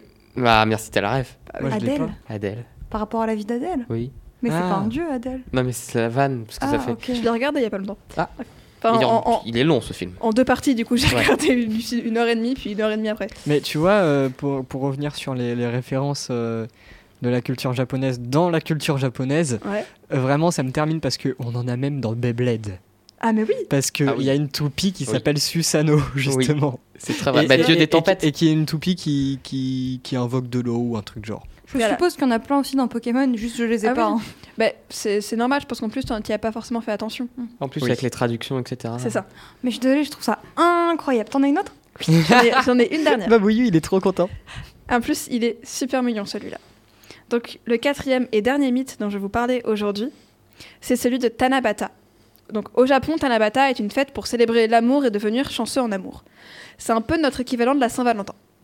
Cette fête se déroule le septième jour du septième mois du calendrier lunaire solaire. Le mythe de Tanabata, c'est l'histoire de la princesse Orihime, l'étoile Vega, fille du dieu du ciel, et du prince Ikobochi, l'étoile Alter. Orime passe son temps à coudre des vêtements pour son père et n'a donc pas le temps de trouver un mari. Son père lui arrange donc un mariage avec Ikoboshi. Les deux jeunes gens tombent follement amoureux et délaissent leurs obligations pour passer du temps ensemble. Le père d'Orihime, le dieu du ciel, est pas trop trop d'accord avec ça et les sépare par la voie lactée. Ils ne peuvent plus se voir que le septième jour du septième mois de l'année. Ce qui est génial avec cette légende, c'est qu'elle fait référence à un vrai phénomène naturel astronomique qui s'appelle le triangle d'été. Lors de, ce phénomène, les trois étoiles Vega, Alter, donc euh, et euh, Ikoboshi pour euh, euh, Vega et Alter, et l'étoile d'Ened se rapprochent et forment un triangle isocèle. C'est ça qui a inspiré la fête de Tanabata. Je dis que c'était trop mignon, en vrai c'est un peu triste, mais je trouve que c'est une histoire d'amour qui est quand même un peu chou. C'est un signe. Mais je suis désolée, être séparés par la voie lactée, enfin, ils- c'est vraiment, ils abusent. Hein. Ouais. T'imagines, ta sœur, elle gagne au pied ou face, tu détruis un palais et tu tues quelqu'un. Mais vraiment, En plus c'était à peu près ça. hein, le- cette le- légende, c'est un signe. Tout à l'heure, on a plastique, il y a quelqu'un qui vient me voir et qui me donne le chiffre 7 euh, arraché d'une plaque d'immatriculation.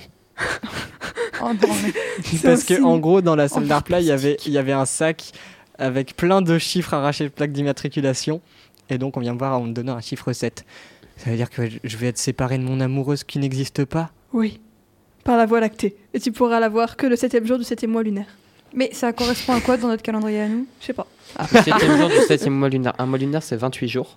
Tu prends le début de l'année, tu comptes 28 jours et tu fais 7 jours en plus. Mais le début Non, de le septième, même non, du coup, tu fais 6 mois lunaires plus 7 jours. Toi, Mais- pourquoi tu parles? T'es censé faire une chronique, non? Non, mais je l'ai. Ah bon, déjà? Ouais. Mais il a été J'ai plein de trucs. Oh, Est-ce que avant de, de- de faire ma dernière petite euh, chronique, euh, enfin ma dernière petite, euh, mon dernier petit, ma Je crois petite qu'elle légende. disait adieu. Je me disais, mais elle va partir, c'est sa dernière chronique. c'est ça, elle a retrouvé une émission, elle va partir, fait taper. Alors oui, j'ai retrouvé une émission, mais c'est pas le cas. Enfin, je reste ici quand même, Ouais, je préfère. Où tu fais la technicienne un petit peu de temps en temps, parce que la personne derrière le miroir, derrière le miroir, derrière la vitre ici présente, ne veut pas me laisser faire la technique. La technicienne. Bref, est-ce que vous avez quelque chose à redire tant qu'on est, à- tant qu'on est sur le Japon? Non. Des Euh, remarques à faire? Jouer à Zelda. Ah. Non, mais sur, sur ce qui est un thème avec la chronique. Ah. Est-ce que, sauf si tu me dis que Zelda, enfin que de ce que dans ce que j'ai raconté, il y a une référence à Ah Zelda. bah t'en as forcément. T'as quelques autres noms de dieux en tête que je vois s'il y a d'autres Si, juste un truc par rapport aux légendes. J'ai un truc par rapport aux légendes. Oui. Euh, les yokai. Ah Euh, oui. En fait, euh, je, je- je suis un gamin, j'ai découvert les yokai avec Yokai Watch. Hmm, voilà. Non, mais clairement. Et en fait, du coup, j'en ai appris vachement sur les yokai, etc. Et j'ai appris que c'est- ça faisait partie vraiment de la culture japonaise. Et donc, ça m'a, c'est un truc qui m'a vachement intéressée. Et à savoir que je suis traumatisée des kappas. Ça me fait trop Oui. peur. Voilà. Alors, pour petite info, À cause d'un film, pardon. Kappa, c'est- les Kappa, en fait, c'est donc un yokai japonais qui est une sorte euh, de, d'entité maléfique ou pas forcément maléfique. Des yokai, t'en as pour n'importe quoi, c'est-à-dire qu'un truc abandonné, ça peut être un yokai. Voilà, ou un kami. Bah, je suis un J'ai- yokai. J'ai plus exactement la différence entre les deux. Faudra que je me renseigne un peu plus. C'est pour ça que j'ai pas voulu faire. De base, j'avais prévu de parler des yokai aussi, mais euh, j'avais pas voulu. Faire tu trop, parles des yokai, je parle de Yokai Watch. Mais à savoir que des yokai, il y en a dans quasiment tout. Dans Naruto, il y en a forcément. Euh, je sais pas s'il y a euh, Kitsune. euh, Euh, Kitsune, oui, c'est re- un renard Kitsune, c'est un renard. Alors, euh, Comme Kurama, à la limite. le Pokémon. Non, mais c'est- c'est-à-dire que Kitsune, c'est le nom de la seconde du, cinqui- de- du cinquième Okage. Bah, en fait, du coup, Kitsune, c'est un. Elle a un cochon. c'est un yokai. Et, enfin, en tout cas, dans, dans, dans les, dans- au Japon, dans la mythologie japonaise, qui est très rusé. Et. Euh, non, c'est pas lui qui adore faire les farces. Et donc, deuxième yokai, qui est, qui est un- ultra important aussi, limite autant que euh, le Manekineko, le chat du bonheur, Mhm. qui fait ça là, en vrai, c'est le Tanuki. Ah oui, J'allais en parler. Tanuki, Vas-y. t'es devancé. dans Pompoko. Vous avez pas vu Pompoko? Non. Ah, Alors Pompoko, c'est un film, euh, je sais pas si, ah, si c'est Hayao Miyazaki qui l'a réalisé, mais en tout cas c'est un film des studios Ghibli, dans lesquels tu as des petits tanuki euh, qui se battent euh, avec euh, la peau de leurs testicules. Oui, parce qu'à savoir que. Ah non, mais vraiment. Ils changent à- de forme. Voilà, à savoir que les tanuki ont la particularité d'utiliser leurs testicules pour tout et n'importe quoi. C'est-à-dire que vraiment, ils ont des testicules très grandes qui peuvent aller jusqu'à 12 mètres, je crois. Quoi, quoi Et en fait, ils peuvent les étirer et s'en servir pour euh, voler, comme gourdin, Ouais, comme ça. euh, tout ce que tu veux. Sympathique. D'accord. Donc, parenthèse yokai fermée. Moi, j'ai une autre parenthèse à ouvrir. J'ai deux parenthèses à ouvrir. Oui. Donc, pour continuer sur les, dé- les dieux euh, de la japonais et euh, Naruto, on a par exemple Izanami, Oui, déesse de la bah, création. Izanami, Ouais, j'en ai parlé au début. Oui, mais je, je viens de retilter. Déesse de la création et dans qui est euh, qui est donc euh, dans Naruto une technique qui, qui est utilisée encore une fois par les Uchiwa parce que tout ce genre de trucs c'est avec les Uchiwa où en sacrifiant une pupille tu euh, reviens dans la réalité avant, tu recrées la réalité. C'est-à-dire tu changes la réalité. C'est un peu un Deus Ex Machina. Et deuxième truc, un autre objet que moi japonais juste je voulais juste en parler, j'adore, c'est le daruma. Ok. Daruma, qui connaît ce qu'est un daruma? Non. Moi je connais Darunia dans Zelda, mais c'est Moi, tout. je connais Darumacho, le Pokémon. Et moi, je n'ai ni l'un ni l'autre. Donc du coup, je vais parler que avec Claire parce que vous êtes juste des fans de Nintendo et de Pokémon. Bah, Euh, Pokémon, c'est Nintendo. Oh, oui, c'est vrai. Tu savais pas. Si, c'est vrai. Oh, oh, oh. Donc je disais, les Daruma, en fait, c'est des petites statues que tu les achètes euh, bien toutes, enfin des petits trucs, voilà, mais sauf qu'ils ils ont des yeux mais pas de pupille. Mhm. Et en fait, c'est pour te forcer et pour t'encourager dans un objectif. Tu lui fais une pupille quand tu lances un objectif et tu auras le droit de colorier la deuxième uniquement quand tu auras fini ton objectif. Et par exemple, euh, je sais pas si quelqu'un, si des gens ont entendu parler du GP Explorer, du Grand Prix Explorer, une Mhm. course de Formule 4 qui est organisée par Squeezie avec 22 personnalités d'Internet. Si. Oui, voilà. Et Sofiane, qui a rejoint, euh, qui est un youtubeur que, qui parle cinéma, etc., que Oui, j'aime je- beaucoup, qui est fan de cette. euh, cette, euh, de, la, de la culture japonaise pour s'encourager à par exemple utiliser un daruma c'est-à-dire qu'il va colorer sa pupille et il coloriera, coloriera la deuxième quand il aura fini la course C'est Voilà. génial. voilà Ça, je ne connaissais pas. Tu viens voilà. d'en daruma c'est j'aime bien C'est génial. Voilà la parenthèse daruma Izanami fermée après t'as Izanagi aussi qui est dans- aussi dans Naruto. Ok, bah, Izanagi qui est aussi dans, la- dans la- la- le premier que j'ai parlé. Euh, Est-ce que du coup je peux finir euh, Oui, cette la euh, chronique dernière, sur. euh, Vraiment, dernière. finalement, on n'a pas arrêté de te couper non plus. hein. Ouais, mais là c'était constructif. là c'était Oui. pour une fois Parce que, et parce sinon est-ce que vous avez entendu euh, Non. Alors, donc, pour finir cette chronique en beauté, vous n'êtes pas sans savoir que dans mon petit village, nous avons une légende locale. Mon petit village de Senon-sur-Vienne. La légende de Saint-Pissou. non, ce n'est pas une blague. La fontaine de la fontaine de Saint-Pissou Non, pas existe bien. Et je passe devant pour aller dans mon parc préféré, mais là n'est pas le sujet. Je vais donc vous raconter cette légende locale qui vaut le détour. Alors, si je tiens à préciser que le texte, là, je vais donc je lire le texte, euh, je- il vient du site de la mairie de ce nom. Je sais pas qui l'a écrit, mais au moins je cite mes sources. Voilà. D'accord. Donc bon, je commence. Selon Rouget, l'église Saint-Pierre de Senon possédait jadis les statues de Saint Côme et Damien. Lors de la Terreur, donc pendant le pendant, enfin, tout le monde voit où ce que oui la terreur c'est qu- 1992 Voilà. et 792 1700 oui, 1792. Donc, euh, lors de la terreur, un individu brisa ses seins, entre guillemets, ce qui fait la gloire du mannequin pisse. Ceux-ci se vengèrent et le vandale fut condamné à pisser au lit toute sa vie. Pour remédier à son infirmité, l'homme eut recours à la fontaine dite de Saint-Pissou, qui passe euh, pour guérir les incontenances d'urine. Autrefois, le curé de Senon bénissait l'eau de la source ainsi que la chemise des malades trempés dans la fontaine. Elle devait être portée neuf jours de suite. Les gens buvaient le pastis uniquement avec l'eau de Saint-Pissou et on s'en servait pour le biberon des enfants. La source était renommée et il venait des voyageurs de très loin. Pendant, mille- pendant l'été 1700 vache, 1976, extrêmement sec, la fontaine a reçu la visite d'un grand nombre de personnes venues chercher une eau très pure. Paradoxalement, c'est à peu près à cette époque que cette eau a été déclarée non potable. yeah Donc, après la pollution de la Vienne, l'eau de la fontaine s'est aussi trouvée polluée. Aujourd'hui, si la fontaine coule toujours au bout d'un petit tuyau, un panneau interdit de boire son eau, mais la légende demeure. Moi, j'ai pas de légende cool comme ça à Pouzu-la-Jarry.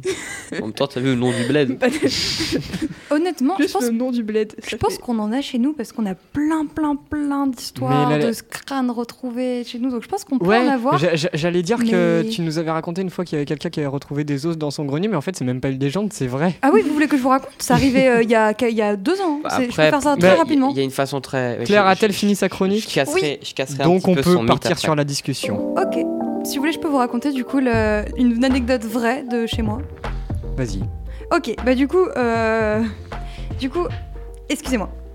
Donc en fait, cette histoire, c'est une histoire vraie qui est arrivée, je sais pas, mais peut-être l'année dernière ou il y a deux Non, ans. tu nous je en crois as que c'était déjà un- parlé l'année dernière. Oui, je crois que oui, mais l'année dernière justement, je crois que c'était un tout petit peu avant Halloween de l'année dernière. Euh, c'est à côté de chez moi, a- on, on se promène dans le village, on voit des policiers dans une rue juste à côté de chez moi. Une rue trop mignonne en plus, euh, où il fait toujours beau, etc. Enfin, on a l'impression qu'il fait toujours beau, il y a plein de fleurs, tout ça. Et, euh, et en fait, il y a plein de policiers. Et donc, euh, on est un petit peu surpris et on regarde les journaux quelques jours plus tard. Et en fait, on découvre que deux crânes ont été retrouvés dans un sac plastique euh, caché dans, le, faux, fond d'une cheminée. En fait, ils ont ils rangeaient le grenier, ils ont enlevé les sacs, ils ont, ils ont rangé tout le grenier, ils ont pété la cheminée, il y avait d'autres sacs dans la cheminée, ils ont viré les, sacs et ils se rendent compte qu'il y a un sac qui est un peu bizarre. Déjà, il est, d'une autre couleur et il est un peu lourd. Du coup, ils l'ouvrent et là, ils ont trouvé deux crânes euh, nettoyés, parfaitement nettoyés, parfaitement polis, etc. Genre vraiment euh, conservés. Et euh, avec, je crois qu'il y en avait un, si je me trompe pas, là je, je me souviens plus trop de l'histoire, mais je crois qu'il y en avait un avec le crâne avait une taille d'adulte et une mâchoire d'enfant Ouais. ou l'inverse. Non, des dents de lait, t'avais dit, ou un truc du genre. Je crois que c'était un, oui, je crois que c'est ça. Il- C'était un crâne d'adulte mais avec des dents de lait. Et, euh, et que il y avait un, un deuxième crâne plus petit, il me semble, je veux pas dire de bêtises, avec une figurine de Popeye dans le crâne, rangée dans le crâne. Et les deux crânes étaient parfaitement nettoyés, parfaitement exhumés, et il n'y avait pas le, le reste, il y avait que les crânes. Il y a un truc qui est un peu qui explique en partie, une petite partie de ça. Oui. Une toute petite. Ça explique pas Popeye et ça explique pas les dents de lait. C'est que. Oui, on l'a, enfin, je vois de quoi tu as parlé, mais Voilà, ça voilà. peut être par exemple si tu achètes une maison et que tu commences des travaux, que tu trouves euh, ce genre de choses, forcément ta maison ne t'appartient plus. L'archéologie euh, arrive, etc. Tout ce genre de choses, c'est- fini pour toi. C'est-à-dire que ta maison, tu peux lui dire adieu parce que c'est euh, voilà les recherches, etc. qui s'en en prennent. Peut-être que c'est des gens qui ont justement ont trouvé ces crânes, ils se sont dit flemme de perdre la baraque, donc on va juste cacher ça. Après, pourquoi le gosse a mis Popeye dans le crâne, je sais pas. Ça, ça Peut-être c'est qu'ils vraiment les ont- le gros. Ils lui ont donné en jouet. Non, non, mais je pense qu'ils les ont exhumés en, en exposition, tu sais, en décoration dans leur maison. C'est du faux, ça, c'est du faux. Après, il me semble que au final, il y a peut-être eu une explication qui a été donnée par, euh, par les autorités, mais je me suis pas, je me suis pas plus renseignée parce que j'avais complètement oublié cette histoire euh, depuis voilà. D'accord. Mais c'était finalement une petite chronique improvisée de Babouillou, et du coup, Ilan peut enchaîner avec la sienne sur les poils humains. Alors, Bah, c'est très bien parce les- qu'on parle de mythes et légendes qui. c'est la transition est incroyable. Donc Babouillou, les mythes et légendes nous racontent une, une histoire de locale qui parle euh, Et qui est vrai de l'humain. ouais. J'étais là quoi. Et donc euh, qui parle de, de crâne humain. Et finalement, Ilan reprend le sujet de- du corps pour faire une, euh, une petite chronique sur les poils. alors, je ne sais même pas pourquoi je fais ça, mais fun fact, euh, je vais pas parler que de poils humains, mais bon. Allons. Déjà, non, mais de base, faut, faut d'abord replacer qu'est-ce qu'un poil. Donc, un poil est constitué de plusieurs choses d'un bulbe ou appelé racine. Donc, c'est de nombreuses cellules souches et d'une tige pileuse sortant de ce bulbe. Donc, ça comprend plusieurs couches concentriques le cortex, le médula et euh, pour finir, le cuticule. Après, pour aller un peu plus loin, on peut s'intéresser à l'étymologie du mot poil. Donc le poil viendrait du grec pilos, feutre, mais aussi pour être assimilé avec pilar, se couvrir de poils. Voilà, donc. euh, voilà, et donc voilà. en, en lien avec pilosité du coup. Exactement. Et donc pour Il y a continuer, Claire qui pleure. les poils, donc chez les animaux, euh, voilà, donc les poils on les retrouve un peu partout. Donc chez les animaux, vous le savez, mais fun fact, on en retrouve aussi sur les végétaux. Mais on ne connaît pas beaucoup leur euh, leur, euh, leur système, utilité, leur rôle. ouais. Donc euh, soit c'est juste euh, un résidu, soit c'est utilisé par exemple comme moyen de défense, comme les orties. Donc tu veux, ouais, leur ça. Tu, tu veux dire c'est c'est c'est des poils comme les orties ou des poils vraiment avec une composition, Ah, c'est la même composition d'un poil. une composition Voilà. biologique d'un poil. Voilà. Après, chez les mammifères, les rôles sont déjà un peu plus connus. Ça peut être dans le cadre d'un pelage, etc., euh, servir d'isolant thermique. Euh, les couleurs peuvent aussi servir de, moyens de défense ou d'intimidation. Mais après, euh, il y a plusieurs choses qui, restent inexpliquées sur l'utilisation de poils dans certains végétaux ou animaux. Après, si on s'intéresse un peu plus à la pilosité humaine, comme tu le dis, on peut voir que...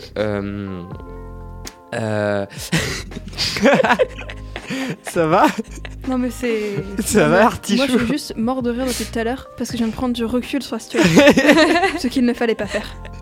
Il ne faut pas prendre du recul pendant une émission, c'est un grand. Surtout risque. pendant, une, surtout pendant une chronique sur les poils. Improvisé qui plus est. Alors, chute.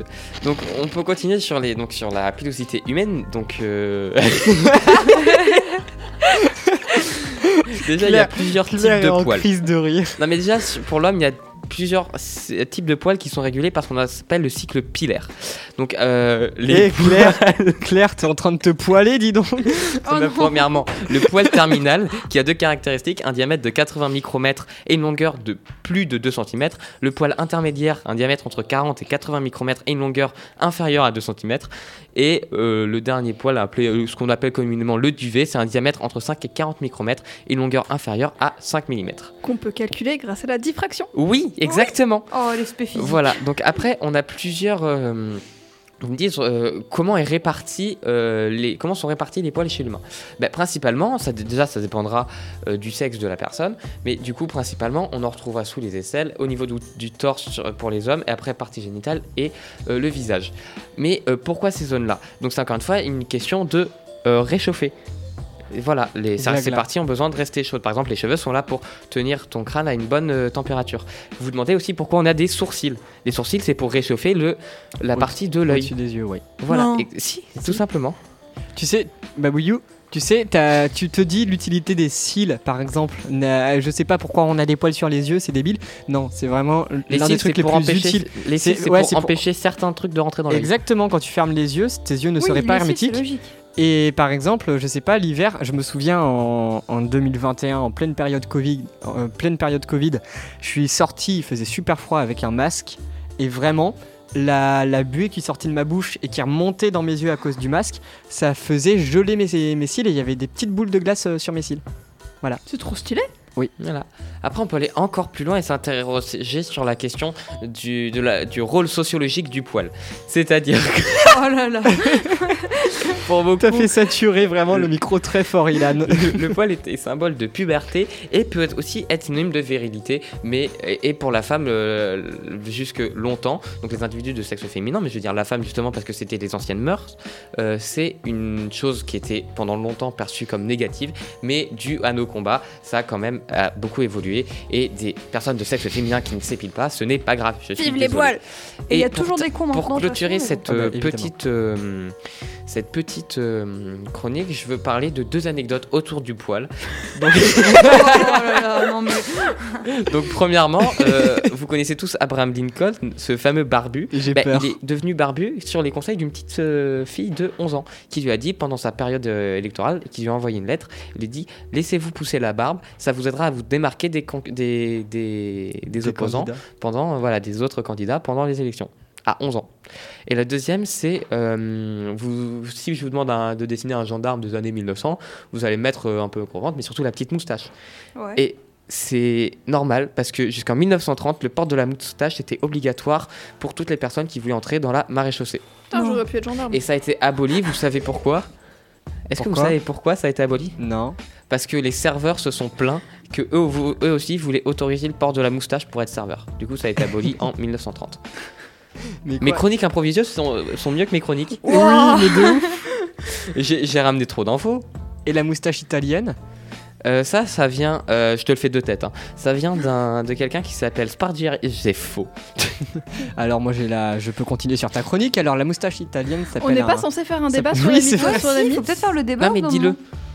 Moment. Le. Dis- juste dis-le, euh, Noé, ce que tu Bah, dis. c'est, ça s'appelle un balbo, c'est un type de barbe et c'est constitué d'une moustache et d'un bouc formant- en forme d'encre. Et les deux, c'est séparé par une zone de peau vierge. Et donc, en fait, ce type de barbe a été porté par, euh, euh, par Italo Balbo, un, un aviateur euh, puis ministre italien donc, euh, qui est né en 1896 et mort en 1940. Et le nom proviendrait de ce petit personnage. Ok, je tiens à Eh dire ben, un autre truc. Il y a ce qu'on appelle, chez... là je ferme mon ordi, je le fais de tête. hein. Il y a ce qu'on appelle, chaque euh, humain a un capital capillaire, un capital euh, pardon euh, de poils du coup, de 5 millions. De, de- de petits bulbes et donc femmes, hommes comme enfants donc sexe masculin féminin comme euh, petit gamin qui fait chier euh, ont le même euh, partent avec la même chose sauf que c'est réparti différemment et après il y a les types de poils qui changent selon le Mmh. sexe l'âge etc voilà Ok. Bref, ça, ça vous dirait de faire un petit débat express euh, sur, sur, les poils Non, sur, sur notre sujet du coup. Les poils Non. Je vais devenir expert en poils. Après, non, je peux, je peux ju- juste rajouter un dernier truc. Vas-y. Quand Tefal a été créé, leur but n'était pas de faire encore des poils. C'est bon, tout le monde a, cru- a compris la vanne. Oui. Oh là là. Donc du coup, le débat, est-ce que c'est bénéfique pour les enfants de leur raconter des mythes et légendes euh, qui en soi sont juste une forme de mensonge? Tout dépend ce que tu veux en faire derrière. Euh, dans le petit prince. Non, le Père Noël. Mhm. Euh, pour le Père Noël. C'est l'exemple pense- qu'on va prendre tout le temps, je pense, le Père Bah, Noël. Tout Non, dépend. Parce que le lapin de Pâques. pour moi, en vrai, je connais, je connais ton point de vue. Ah bon? Oui. Dit mon point de vue Je, je- je suis persuadée que toi, tu trouves ça pourri. Non, je trouve ça trop bien. C'est vrai? Mais oui. Ok, je pensais que c'était J'étais mal. Les pas je trouve ça trop bien. pareil. J'étais Ah, moi aussi, l'altersocialiste. Mais... Eh, oh Non, J'ai- mais la- Les mythes et légendes, c'est des histoires. Non, mais sur le Père Noël, bien. par exemple. Ouais. Bah- Ah non, mais oui, sur le mondialisme, ça c'est de la merde. Mais le, le- le- Voilà. Voilà, là, retrouve. que, en soi, pour moi, il y a un côté de ça fait rêver et qui est, qui est beau, qui est poétique. Après, euh, le truc où je suis un peu euh, dilemée dans mon cerveau, je sais pas si c'est vrai, mais on va, on va l'inventer, euh, c'est que le moment où il faut dire la vérité. Tu vois? Ouais. La vérité, moi je pense Oh, qu'il faut la laisser découvrir. hein. Comment J'ai une anecdote pour le Père Noël. Non, moi j'étais dans le déni, d'accord. Ah, moi non, je cherchais les cadeaux dans la maison tout le temps. Et non, J'ai non, moi c'est, ça. moi c'est ma sœur. Parce qu'en fait, euh, elle, a- elle avait genre 4 ans et elle a découvert un peu par inadvertance que le Père Noël n'existait pas chez mes grands-parents, avec ma maman. Donc ma Mhm. maman rentre, euh, ren- prend la voiture pour rentrer à la maison et ma sœur est installée derrière à 4 ans. Et euh, elle sent que ça va pas trop. Et puis Nouria, elle regarde ma mère et elle fait C'est vrai que le Père Noël, il n'existe pas? Donc ma mère, elle fait Bah non, il n'existe pas le Père Noël. Et ma sœur, elle n'était pas choquée. Enfin, elle a eu une réaction incroyable. Elle a pas pleuré parce que le Père Noël n'existait pas. Elle a fondu en larmes et elle a regardé ma mère en disant Tu m'as menti Et en fait, ça a brisé le corps de ma sœur, pas parce que le Père Noël n'existait pas, ça elle s'en fichait, mais parce que sa maman lui avait menti. Mais justement, est-ce que pour vous, les mythes et légendes, c'est une forme de mensonge? Oui. Hmm, non. Tout dépend comment tu l'abordes. c'est-à-dire que le, le Père Noël, tout le monde sait qu'il n'existe pas. Il y a les. Voilà. C'est c'est un accord commun. Après, là, tu vois, la légende du roi Arthur, il y a encore des, du flou, la légende. de- Voilà, quand il y a du flou et que qu'il n'y a, il y a pas de preuves, Pour, pour moi, c'est pas un mensonge tant qu'on te dit pas c'est vrai. voilà. C'est-à-dire qu'une légende, le principe d'une légende ou d'un mythe, c'est qu'il y a confusion, tu vois. Et donc, on te dit pas c'est vrai, donc. Euh, donc t'y crois, enfin, c'est la vérité. Je viens de penser à mon cours de philo. Mais. euh, mais pour moi, euh, le Père Noël, par exemple, Ouais. on nous dit que, enfin, quand on est dessus, on dit il existe, c'est vrai. Là, c'est un peu nocif. Ouais. c'est- ouais. En fait, ce qu'il faudrait dire, c'est genre le Mais- présenter un peu comme une légende. Après, si les enfants ont envie d'y croire, tu leur dis ah bah enfin tu peux- leur ra- raconter par exemple la légende du Père Noël, tu vois. Mhm. Sauf que quand t'es petit, Bah- le, lé- le- désolé, je t'ai coupé. Ouais, vas-y. Mais euh, les légendes, tu sais pas, enfin, tu comprends pas vraiment ce que c'est. C'est-à-dire que euh, c'est comme tu vas croire aux fées, comme tu vas croire aux dragons, comme tu vas croire à tout ça, ou, ou même parfois moi je me regarde, je fais oh j'ai des super pouvoirs. Mais bon bref, Taper sur une casserole pour faire de la batterie. c'est mon super pouvoir. Mais euh, tu vois, c'est-à-dire que le problème c'est que il y a un côté où quand t'es trop petit, je pense, tu peux pas avoir la notion tout de suite de ça n'existe pas. T'as pas la rationalité qu'il faut. Pour moi, juste sur ça, euh, sur les mythes et légendes, je dis clairement que c'est des mensonges, mais est-ce que c'est nocif un mensonge? Genre Oui, pour moi, oui. alors justement, on va rentrer Ça, dans, ça dans ce débat-là. Pourquoi un mensonge serait forcément nocif Pour moi, un mensonge, forcément, t'as l'aspect euh, négatif derrière où tu dis pas la vérité et donc c'est pas bien, mais t'as aussi l'aspect, le mensonge permet de créer des histoires incroyables. On te ment quand on te dit que ce mec que tu vois à l'écran, il s'appelle Iron Man et pas Non. Robert Downey Jr. et c'est un acteur quoi. Non, on te ment pas parce que là, tu Oui. sais, tu- on te dit c'est un film, voilà, c'est comme. mais je sais plus que- quel est le nom de ce une- truc, mais c'est C'est la. pas une réalité. On te dit pas la réalité est comme ça. C'est- Je crois que c'est la capacité de crédulité d'un spectateur ou un truc du genre. C'est un terme comme ça qui, qui dit justement que le spectateur peut se plonger en- dans une histoire en acceptant de, pas un voir un mensonge, mensonge. parce qu'on te dit pas dans la vraie vie Iron Man, il existe.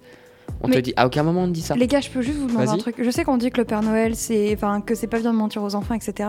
Mais personnellement, j'aurais été super, je, je serais déçue si j'étais passée à côté de Bah la oui, légende du Père. Noël. De. Ça a été beaucoup trop d'histoires, beaucoup trop d'envie.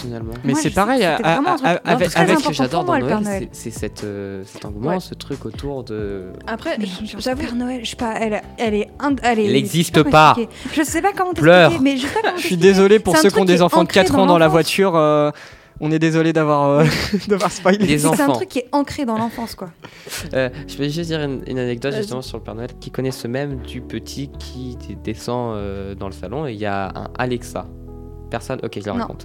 Il y a un Alexa assistant, donc l'assistant vocal de Amazon, et euh, il descend et il fait euh, Alexa, est-ce que les. Enfin, c'est en anglais, mais Alexa, est-ce que les, les rennes ça vole? Et Alexa, elle répond Bah non. Et du coup, il regarde à son, son père, il gueule dessus Le Père Noël n'existe pas, tu m'as menti Et il se casse. Et le Incroyable. gosse, il a 8 ans. Incroyable. C'est une pub ou pas Non, c'est vrai, c'est un vrai truc. Et le, père, il est en mode Wow Wow Vous voulez que je vous dise à quel point je ne voulais, je n'acceptais pas de croire que le Père Noël n'existait pas. Bah oui, parce que tu nous en parles encore. que oui, mais c'est pas vrai. Mais bref, mais c'est parce que en fait quand j'étais petit, vous savez, il y a toujours le truc de ah nos parents faut pas qu'il faut pas qu'on voit nos parents poser les cadeaux sous le sapin. Ouais. Moi j'aimais j'aimais trop aller aux toilettes pour voir si euh, c'est parce qu'en fait euh, aux toilettes on avait vu sur le salon. Oui. Voilà. Et donc j'aimais trop aller aux toilettes. Et en fait, le truc qui était très malin, c'est qu'il y avait un rideau qui pouvait fermer le couloir. Du coup, on voyait quand même pas. Donc je suis allée aux toilettes et puis j'ai ouvert le rideau et j'ai vu mes parents sous le sapin. Et dans ma tête d'enfant, je me suis pas dit oh ils posent les cadeaux. J'aimais tellement le Père Noël et je voulais tellement y croire encore que je me suis dit oh regardez les parents aussi se lèvent pour regarder leurs cadeaux. J'adore. voilà. Ah, j'adore. Je crois que j'avais 5-6 ans, tu vois, et j'étais vraiment en mode ah les parents ils regardent leurs cadeaux. Et vraiment dans ma tête c'était en mode bah bah dis donc. Mais vraiment, euh, présenter des mythes et légendes comme étant des réalités, c'est ça ce qui permet de les faire vivre, je trouve. Non, parce que. Mais aux Ah bah, enfants bah, en tout oui. cas. Oui, suis aux enfants, mais après, on met pas le, le- le- le- le- la légende du Papa Noël au même niveau que les légendes euh, japonaises et euh, arthuriennes. Bah, les, légendes arthuriennes, si, moi, on m'a toujours dit, genre, euh, quand j'étais petit, il y a longtemps, il y avait ce roi, machin, avec l'épée magique, tout Bah, ça. Moi, les légendes arthuriennes, je les ai apprises plus tard en fait. Une fois que j'étais grande, j'ai Ah, appris non. le. Moi, vraiment, c'était l'une de mes légendes préférées, le roi Arthur, je pense. Je peux dire un truc? Ouais. En soi, imaginez qu'on ne présente plus les légendes aux enfants ou qu'on leur dise. Enfin, pas. Enfin, qu'ils savent tout de suite que c'est juste un truc imaginaire. Ça casse. En fait, il n'y a plus de que Exactement, c'est les c'est- enfants c'est exactement qui ce que j'ai croient. dit, si les enfants y croient qu'il y a des légendes. Et ça permet Sinon, plus tard a de ça permet plus tard de garder son âme d'enfant et donc de Oui. faire vivre ces légendes et mythes. Si je veux reprendre l'exemple de Noël, de base, je voulais pas trop m'intéresser à Noël parce que voilà, mais là, C'est un super exemple. là, c'est un très bon exemple parce que pour moi, non. Pour moi, Noël, t'as plus que le Père Noël. T'as l'aspect non, familial, t'as. Voilà, t'as l'aspect familial, en t'as fait, les décos dans les rues. là, on se base sur la légende. Mais Noël n'est rien sans les enfants. Vous voyez ce que ça que je veux dire Vous voyez ce que je- vous comprenez? Ouais, en, fait, là, on se base sur la légende, a Claire. du- une légende a du mal euh, à vivre. fête. Une légende a du mal à vivre sans les enfants parce que c'est juste, c'est eux qui vont y croire, c'est eux qui vont Ouais. y apporter de l'importance et c'est eux qui vont y mettre une affect personnelle. Et c'est pour ça que nous, plus grands, on va toujours apporter, apporter de la- accorder de l'importance aux choses. Je vais reprendre l'exemple. Bon, on s'attarde beaucoup sur le Père Noël, mais le Père Noël, c'est un truc qui, je sais pas comment expliquer, qui personnellement, c'est un des trucs qui m'a le plus marqué. Bah oui. Mais pour d'autres, ce sera par exemple juste, bah, toi, la légende du roi Arthur, etc. Et je Pas pense que, que, franchement, si on ne dit plus de de légendes aux enfants, ou que même on laisse pas, on, le- on les laisse pas dans leur imaginaire se dire, ah, ça a peut-être été comme ça, euh, je pense qu'il y a plus de légendes. Mais après, c'est vrai que présenter le Père Noël comme, ah, c'est la vérité, c'est la vérité, c'est un peu. Enfin, nocif. non, je suis pas d'accord parce que c'est ça ce qui permet justement aux enfants de rêver. Oui, c'est vrai. Pour moi, en fait, il y a plus une histoire. C'est-à-dire que moi, le Père Noël, on m'a juste dit, ouais, c'est un mec qui apporte des cadeaux. Alors que, par exemple, je prends des exemples comme la, la, la fée Mélusine, je prends, tu prends, tu peux prendre des exemples comme Arthur. Euh, T'as une histoire derrière. Le Père Noël, on te raconte pas vraiment. Ah si, si, si, vraiment, dans ma famille, je, je te le dis, il y a encore aujourd'hui, c'est un running gag, ma tante, dès qu'elle est sur Poitiers, elle vient me voir, elle fait « Le Père Noël, il habite où ?» Et moi, je réponds « En Laponie !» Par exemple, mais tu vois, t'as toute une histoire derrière. J'ai Ouais, vu récemment le film Paul Express qui est génial parce que... Ah Euh, bah, Paul mais moi, Express. c'était un Ah. culte chez moi. Le Père Noël, je sais pas comment expliquer. Vraiment, avec ma soeur, on regardait les dessins animés, on regardait Bah les films, oui. même si elle, Bah elle croyait plus depuis Oui, longtemps. que- on regardait que- dessins animés, on regardait des films, on se renseignait. Je lisais Mais- les livres, je lisais les légendes. Fait que le Père Noël, c'est vraiment devenu un truc qui, qui avait de on, on l'importance. est, par- mais- on est parti sur une émission Non, spéciale Noël. Est-ce que est-ce que t'aurais autant profité de Noël Sans le Père Noël Sans le Père Noël. Non. T'aurais profité. Ah, je suis Non, Alors, je suis désolé. désolée. T'aurais parce que- profité de façon très différente. Oui, parce que, enfin, je sais pas comment vous expliquer à quel point, vraiment, quand j'étais petite, je voulais être, je En voulais fait- être Père Noël, puis j'ai réalisé que c'était pas possible et que du coup, je voulais être lutin. Alors, je, je- je pense, euh, je pense que l'exemple est pas mal.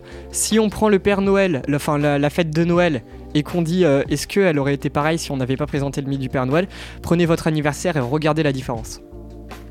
Voilà, je dis juste ça. Comment, comment ça L'anniversaire, pas du c'est un- tout pareil, l'anniversaire, c'est l'anniversaire, pas l'anniversaire ou le nouvel an. euh, Bah si, Non. c'est-à-dire c'est, un moment convivial où Ouais, mais non, mais c'est Mais pas la Noël, même le nouvel an, le nouvel an si tu veux. Non, c'est Oui, pas non mais pareil. attends, attends, attends, attends. Justement, c'est si t'enlèves le Père Noël euh, et le mythe de Noël de Noël de la fête Ouais, de Noël. plus rien, en fait. Justement, ça- quand même- c'est pareil que le nouvel an ou son cadeaux sans que anniversaire. le Oui, Père mais Noël, il y a- euh, il y a, l'ambiance qui part, tu vois ce que je veux Non, je dire suis pas, je suis pas d'accord. Ah, l'ambiance est super importante.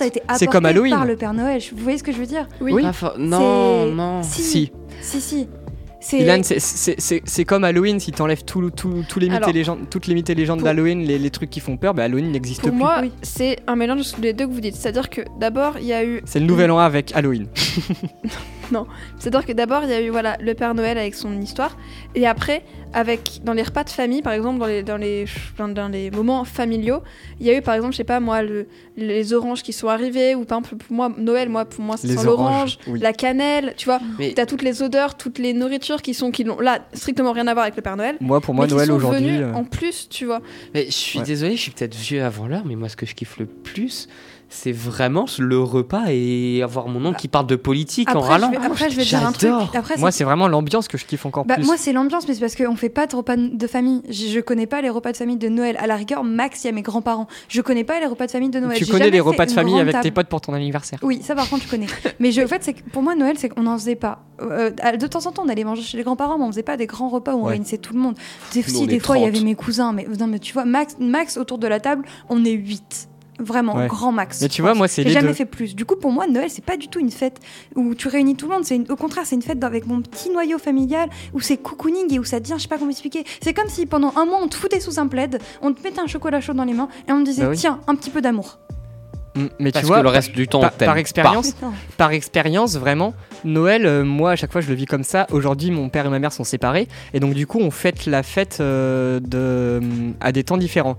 Et donc le Ah, soir, je fais pas ça. le, le soir, avec ma mère, on fête euh, Noël, tout ça, et le lendemain matin, on ouvre les cadeaux. Et une fois qu'on a ouvert les cadeaux, on va chez mon père pour fêter et ouvrir les cadeaux en même temps. Et vraiment, l'ambiance, c'est pas du tout la même. Et donc finalement, euh, le, le côté chez ma mère, c'est beaucoup plus ambiance euh, Noël, beaucoup plus euh, ambiance mythe.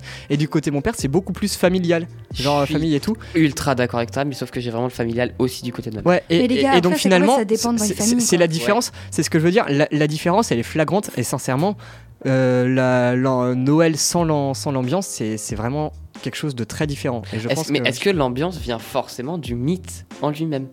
Est-ce qu'on aurait pu avoir une ambiance sans forcément avoir mis Ben, regarde, du Père Noël? encore une fois, regarde le Nouvel An.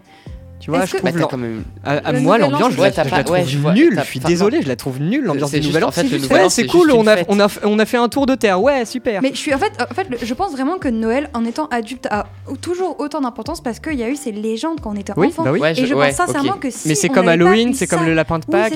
Et je veux dire, regardez, ma soeur, elle a arrêté de croire très tôt au Père Noël et Noël, ça la fait chier.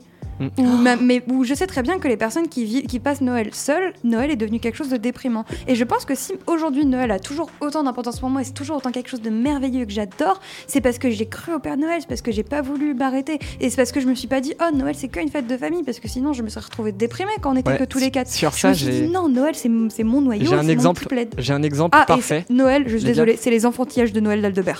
on est d'accord. D'accord. J'ai j'ai un exemple parfait pour euh, les, les mythes et légendes et euh, voir ce que ça apporte ou non. Si vous l'avez pas vu, regardez le film de Guillermo del Toro, Les 5 légendes. Oui. Il est Oh. incroyable. Incroyable. Vraiment, ça, ça vous montre qu'est-ce qui se passe si euh, on ne croit plus aux mythes et aux légendes euh, présentes dans, dans la culture. Oh, c'était génial. Et vraiment, ça, ça nous montre que la, la joie est créée par cette ambiance n'est plus là et c'est plus du tout la même chose. Moi je pense que c'est dans c'est un film et c'est une réalité parmi tant d'autres. Oui, et puis Oui, la- mais même, l'histoire, c'est Je pas. trouve, c'est ce- je trouve cette réalité très vraie. Et dans Avec il y a pas on refait le monde. Et dans l'histoire, il n'y a pas que la disparition de Noël. Il y a la, Mm. Oui. la disparition de Noël et puis le grand méchant qui arrive. Tu vois, c'est-à-dire que. Pas si que Noël, t'as as, aussi. Oui, non, mais des, euh, des enfin, fêtes. tout- oui, des fêtes. Mais c'est-à-dire que t'as aussi le grand méchant qui arrive pour foutre le bazar. Oui. Mais c'est-à-dire que juste si t'enlèves Noël, ça se passera pas forcément comme dans le film parce que t'auras Oui, pas non, le grand méchant parce qui que va être là. Je suis désolée, mais par ce contre, que je veux dire, c'est que la- le film, à un moment, il se concentre vraiment sur euh, les réactions des, Oui. des, des, des, des personnages en dehors des, mythes et légendes, c'est-à-dire des, figurants euh, lambda, nous quoi, humains. Et donc euh, finalement, on voit parce que eux, ils savent pas qu'il y a un grand méchant qui fait tout ça. Donc Mm. finalement, on voit vraiment que euh, quand on ne croit plus à ces choses-là, la magie, elle n'est plus là et la vie, elle est beaucoup plus morne quoi. Mais les- et les gars, vous savez que le, je l'ai tellement regardé premier degré, les 5 légendes, que Ah j'avais pas du tout vu tout ça. Moi, vraiment, j'ai juste regardé en mode Waouh, comme une histoire. Enfin, vous voyez, Ouais, c'est petit une j'aime trop Jack Frost, je suis amoureux. Voilà, c'est ça. Alors que oh, j'avais pas vu tout le reste. Vous savez que ce, que, ce film, je suis très en colère parce qu'il a fait un énorme bide. Non. Si. Non. Il a fait un énorme C'est bide. pas possible, tout le monde ça le connaît. pas. Tout le monde le connaît Tout le monde le connaît grâce euh, au, au DVD ou les trucs comme ça, mais il a fait un énorme bide à Au- l'époque. à la sortie Ouais. Ah, moi j'ai tout, j'ai DVD, j'ai. Mais euh, Mais Mais à un moment, il y avait même eu des pubs McDo, je crois, et tout, non? Peut-être, mais ça a bidé. Et vraiment, je suis Ah, dégoûté parce que ce, ce réalisateur, c'est un, c'est un réalisateur très très bon, Guillermo del Toro. Ce film est génialissime, la musique est très très cool de- d'Alexandre Desplat. Enfin, regardez-le, Mm. il est très bien. Je dois peut-être clore l'émission? Non, non, non, non, non, non, Ah, continue de, le temps que je retrouve le, le film. Parce que, bah, du coup, euh, moi, je voulais venir sur un petit bon, point. Un petit point à part, c'est euh, parler des fêtes et de l'industrialisation de ces fêtes. Mais vu le temps qu'on a, je Et pense mais pas c'est que surtout c'est- que c'est pas dans le thème de l'émission. Oui. C'est-à-dire que là, Ouais. c'est sur- à la rigueur pour Ouais. Noël, parfait. Ouais, mais je crois qu'on l'avait déjà fait en plus pour le Noël l'année Bah, dernière. ça. réécouter la chronique, mais vraiment, Ouais. écoute, il faut continuer les, les, les chroniques, en- enfin les émissions en fonction de, de ce qui se passe autour, parce que je trouve que c'est les meilleurs. Oui. Genre, faut, faut refaire une Halloween. Oui. Oui, bah oui. C'était trop bien. Je, je me parlais de- juste pour, pour montrer un petit truc sur Noël, c'est que le drôle de Noël de Scrooge, qui l'a vu? Ça me dit quelque chose. C'est euh, un conte de, du célèbre euh, écrivain que je vais retrouver, Charles Dickens. Ça me dit quelque chose aussi. Drôle de Noël de Scrooge, c'est un, justement un vieux C'est un qui- mythe, ouais. C'est- C'est qui c'est ne- une histoire autour du mythe de Noël. Ouais, c'est ça. C'est un. et T'as plein d'adaptations que Charles Dickens, c'est celui qui a inventé la la façon de fêter Noël comme ça. C'est-à-dire que c'est un vieux qui n'aime pas Noël. Et dans, en une nuit, il va rencontrer les trois esprits de Noël, celui de la fête, celui Tu nous en avais parlé dans une Oui, émission c'est- bah, c'est sur l'émission de Noël que j'en ai parlé. T'as Et- t'as une euh, adaptation de Robert Zemeckis qui est géniale. Oui, et c'est celle-là dont j'ai parlé euh, à l'émission. Probablement. Et donc voilà. Et pour moi, ça c'est un truc travers, c'est que tu, la, la façon dont on fait les mythes et les légendes, ça vient juste d'un un moment on a fait ça, mais on ne peut pas savoir si on apprécierait autant, moins ou plus euh, les mythes et les légendes s'il n'y avait pas eu ça, parce qu'on ne peut, on ne peut pas savoir. Moi, je suis pas d'accord. Encore une fois, les. les- Hors, hors du mythe du Noël, prenons par exemple les légendes arthuriennes. Ouais. Tu, tu juste, euh, ah putain, c'est un exemple qui est un peu plus compliqué. Bah c'est ça, c'est qu'en fait là, là, c'est surtout que l'exemple qu'on prend, il est encore plus compliqué Oui. parce que Oui. il y a un engouement derrière. Tu Voilà. prends juste une légende basique, Par exemple, t'as pas de le fête. lapin de Pâques. Non, mais une fois, t'as une fête. Prends les légendes arthuriennes. T'as pas de fête, etc. Mais oui, mais un tu peu vois, la légende genre, que tout le monde juste le lapin de Pâques, le lapin de Pâques, moi je le, je le prends comme exemple parce que c'est- pas du c'est pas du tout. derrière. Non, moi je l'ai pas cet engouement. Bah, c'est ce que je veux non, dire. Donc je parle d'expérience personnelle. Cet engouement, vraiment, euh, je ne l'ai pas du tout. Et par contre, je trouve la légende très cool. Et c'est pour ça que, j'ai- Et- que, que finalement j'apprécie cette fête parce qu'il y a la légende. Et moi, du coup, j'aimerais bien Ah, ok. revenir aussi sur un truc dont j'ai voulu me parler tout à l'heure, mais je me suis fait couper. C'était parce qu'en fait, pour moi, il y a une différence entre une légende comme celle d'Arthur, comme celle de Mélusine, comme celle dont j'ai pu parler avec euh, les, les dieux japonais, Et Noël. et des gens, des gens comme Noël, Ouais. comme la petite souris, comme la fée des dents, comme le lapin de Pâques, parce que là, t'as pas vraiment d'histoire avec un En fait, fil c'est la conducteur. différence entre culture et mythologie. C'est ça, où en fait, par exemple, dans les légendes arthuriennes, t'as un fil conducteur, t'as un début, t'as un milieu, t'as une fin. Dans les, dans, au, au niveau du, des, des légendes japonaises, pareil, t'as aussi t'as la création du monde. Après, t'as, en fait, c'est des aventures. Le Père Noël, il vit Ouais. pas, enfin, mis à part le fait qu'il va, À part les se balader, adaptations de films, machin, tout ça. À part, ça, une fois que, à va- le fait qu'une fois par an, il fait son voilà, petit tour du monde. il y a- euh, t'as pas une aventure Ouais. qui est prédéfinie. Mais tu vois, sur les aventures, moi par exemple, si j'avais pas vécu, je sais pas, avec les histoires de mythologie grecque, euh, tout ça, mon enfance, elle aurait été beaucoup plus morne, encore une fois. pas d'accord. Par exemple, est-ce les- que ce mot existe Mais oui, man, oui, mais ça dépend les personnes. Bah, ouais, Mais toi, fois, toi, t'es un putain de scientifique aussi. Non, non, non, non. Ce que je veux dire, c'est que les légendes arthuriennes, j'en ai entendu Je, tape Lilan relativement aujourd'hui, je sais pas pourquoi. Oui, bon, Toi, à chaque émission. Oui, Oui, oui, c'est et je me fais mute et voilà, et- mais en même temps je le cherche. Euh, légendes arthuriennes, j'en ai entendu parler relativement tard. Mais j'ai quand même apprécié le truc sans avoir la crédulité d'un enfant. ouais, mais tu vois, je pense, t'as t'as- t'as pas le même ressenti que j'ai avec les légendes arthuriennes, Ah la, si, la même magie, tu vois. Mais si, parce que encore une fois, encore une fois, la Peut-être que légende. t'aimes l'histoire, mais t'as pas la légende- même magie. Si, parce que la légende, on ne peut pas savoir si elle est vraie ou fausse. Mais après, Après, je vais perdre le, le fait de la magie du mage de Merlin, etc. Mais ça aussi, tu l'as perdu. Tu sais très bien que Merlin euh, qui fait son Mais- buzz mais ça buzz, te reste, c'est l'émotion trop te reste. Oui, Et- ça et puis, Je sais pas reste. En fait, après, c'est que toi, t'es un Bah, Vas-y, dites-moi que j'ai grandi dans un placard sous un escalier et que j'ai pas d'enfance. T'as grandi dans un que- placard sous un escalier et t'as pas d'enfance. Voilà, t'es moins littéraire que nous, tu vois ce que je veux dire T'es moins dans les histoires, dans les livres, etc. Alors que nous, vraiment, on accorde énormément d'importance. Qu'Harry mais- Potter, mais- même si Non on mais si ça se trouve, les gars, les gars, les gars, ça, ça, peut être, je pense, ça peut être aussi un argument assez fort, c'est que nous, on a vécu avec cette littérature, et là, il a, moins vécu avec ça, et aujourd'hui, il a Non, non, non, non, non, non, faux, faux, faux, faux, Je faux, sais pas, très faux, c'est- très faux. J'ai extrêmement lu jusqu'à mes 9-10 ans. Ah bon? Ah, mais énormément. Je t'ai dévoré tout ce truc. croyez Alors, alors que moi, j'ai très peu lu jusqu'à mes 9-10 ans. Et on a un Alors- peu le même rapport. Bah, bah, je sais pas. Je sais pas. En tout cas, on Et il y a le- moi, et puis Et et les gars, y a les gars, moi les gars. qui, dès que j'ai réussi à Les lire, j'enchaînais les livres et puis j'étais trop contente. une dernière phrase chacun, il est temps de clore l'émission parce que je pense qu'il y a une autre émission qui attend. Je commence. Pour moi, les mythes et légendes, euh, c'est une façon de faire, de faire continuer des histoires anciennes, de ne pas oublier ce qui s'est passé en partie. Mais c'est pas forcément nourri par la crédulité.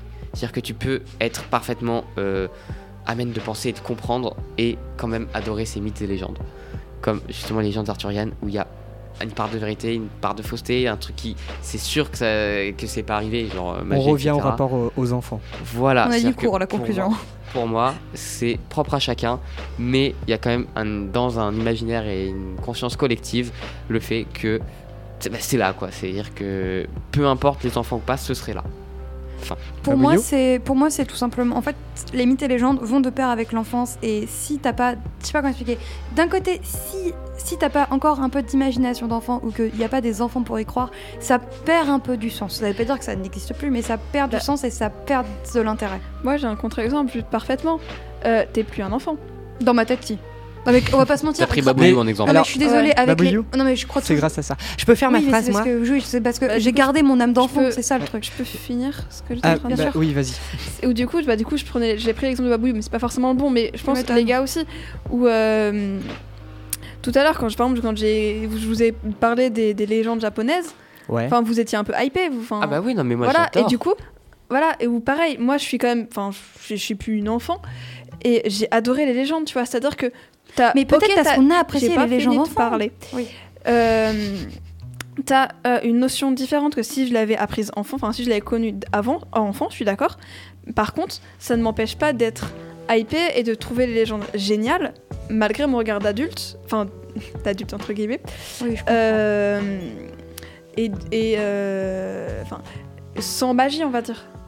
Je suis plutôt Bah, d'accord avec juste Claire. un truc. Euh, Ilan, on avait Continuez. dit une phrase. Oui, Chacun. juste un truc pour continuer ça, c'est que euh, je connais euh, des gens qui, des, des enfants qui ont grandi sans le mythe du Père Noël, etc. Et ils adorent Noël, mais limite plus que euh, certains de mes cousins qui grandissent à fond dans Noël. Mais en fait, je crois que c'est juste que ça dépend des personnes. Moi, je pourrais... Les, les gars, on Moi, est, on, est reparti dans le débat encore une Oui. fois. Oui. Juste pour moi, Ça dépend. pour, Point. Comme tous nos débats. C'est à chaque fois. Ouais, mais si on part de ce principe-là, il n'y a pas de débat. C'est un peu dommage. Mais vraiment, pour moi, les mythes et légendes, c'est ce qui font qu'on puisse garder son âme d'enfant. Et par exemple, le, si on avait, si j'avais pas reçu les mythes et légendes que, que j'avais quand j'étais petit, le- si je les avais reçus par exemple qu'aujourd'hui, je les aurais pris comme ce qu'a fait Claire, c'est-à-dire comme un cours d'histoire. Et pour moi, les mythes et légendes ne doivent pas être un cours d'histoire, ça doit être en- encore autre chose qui a une magie méchant. en plus.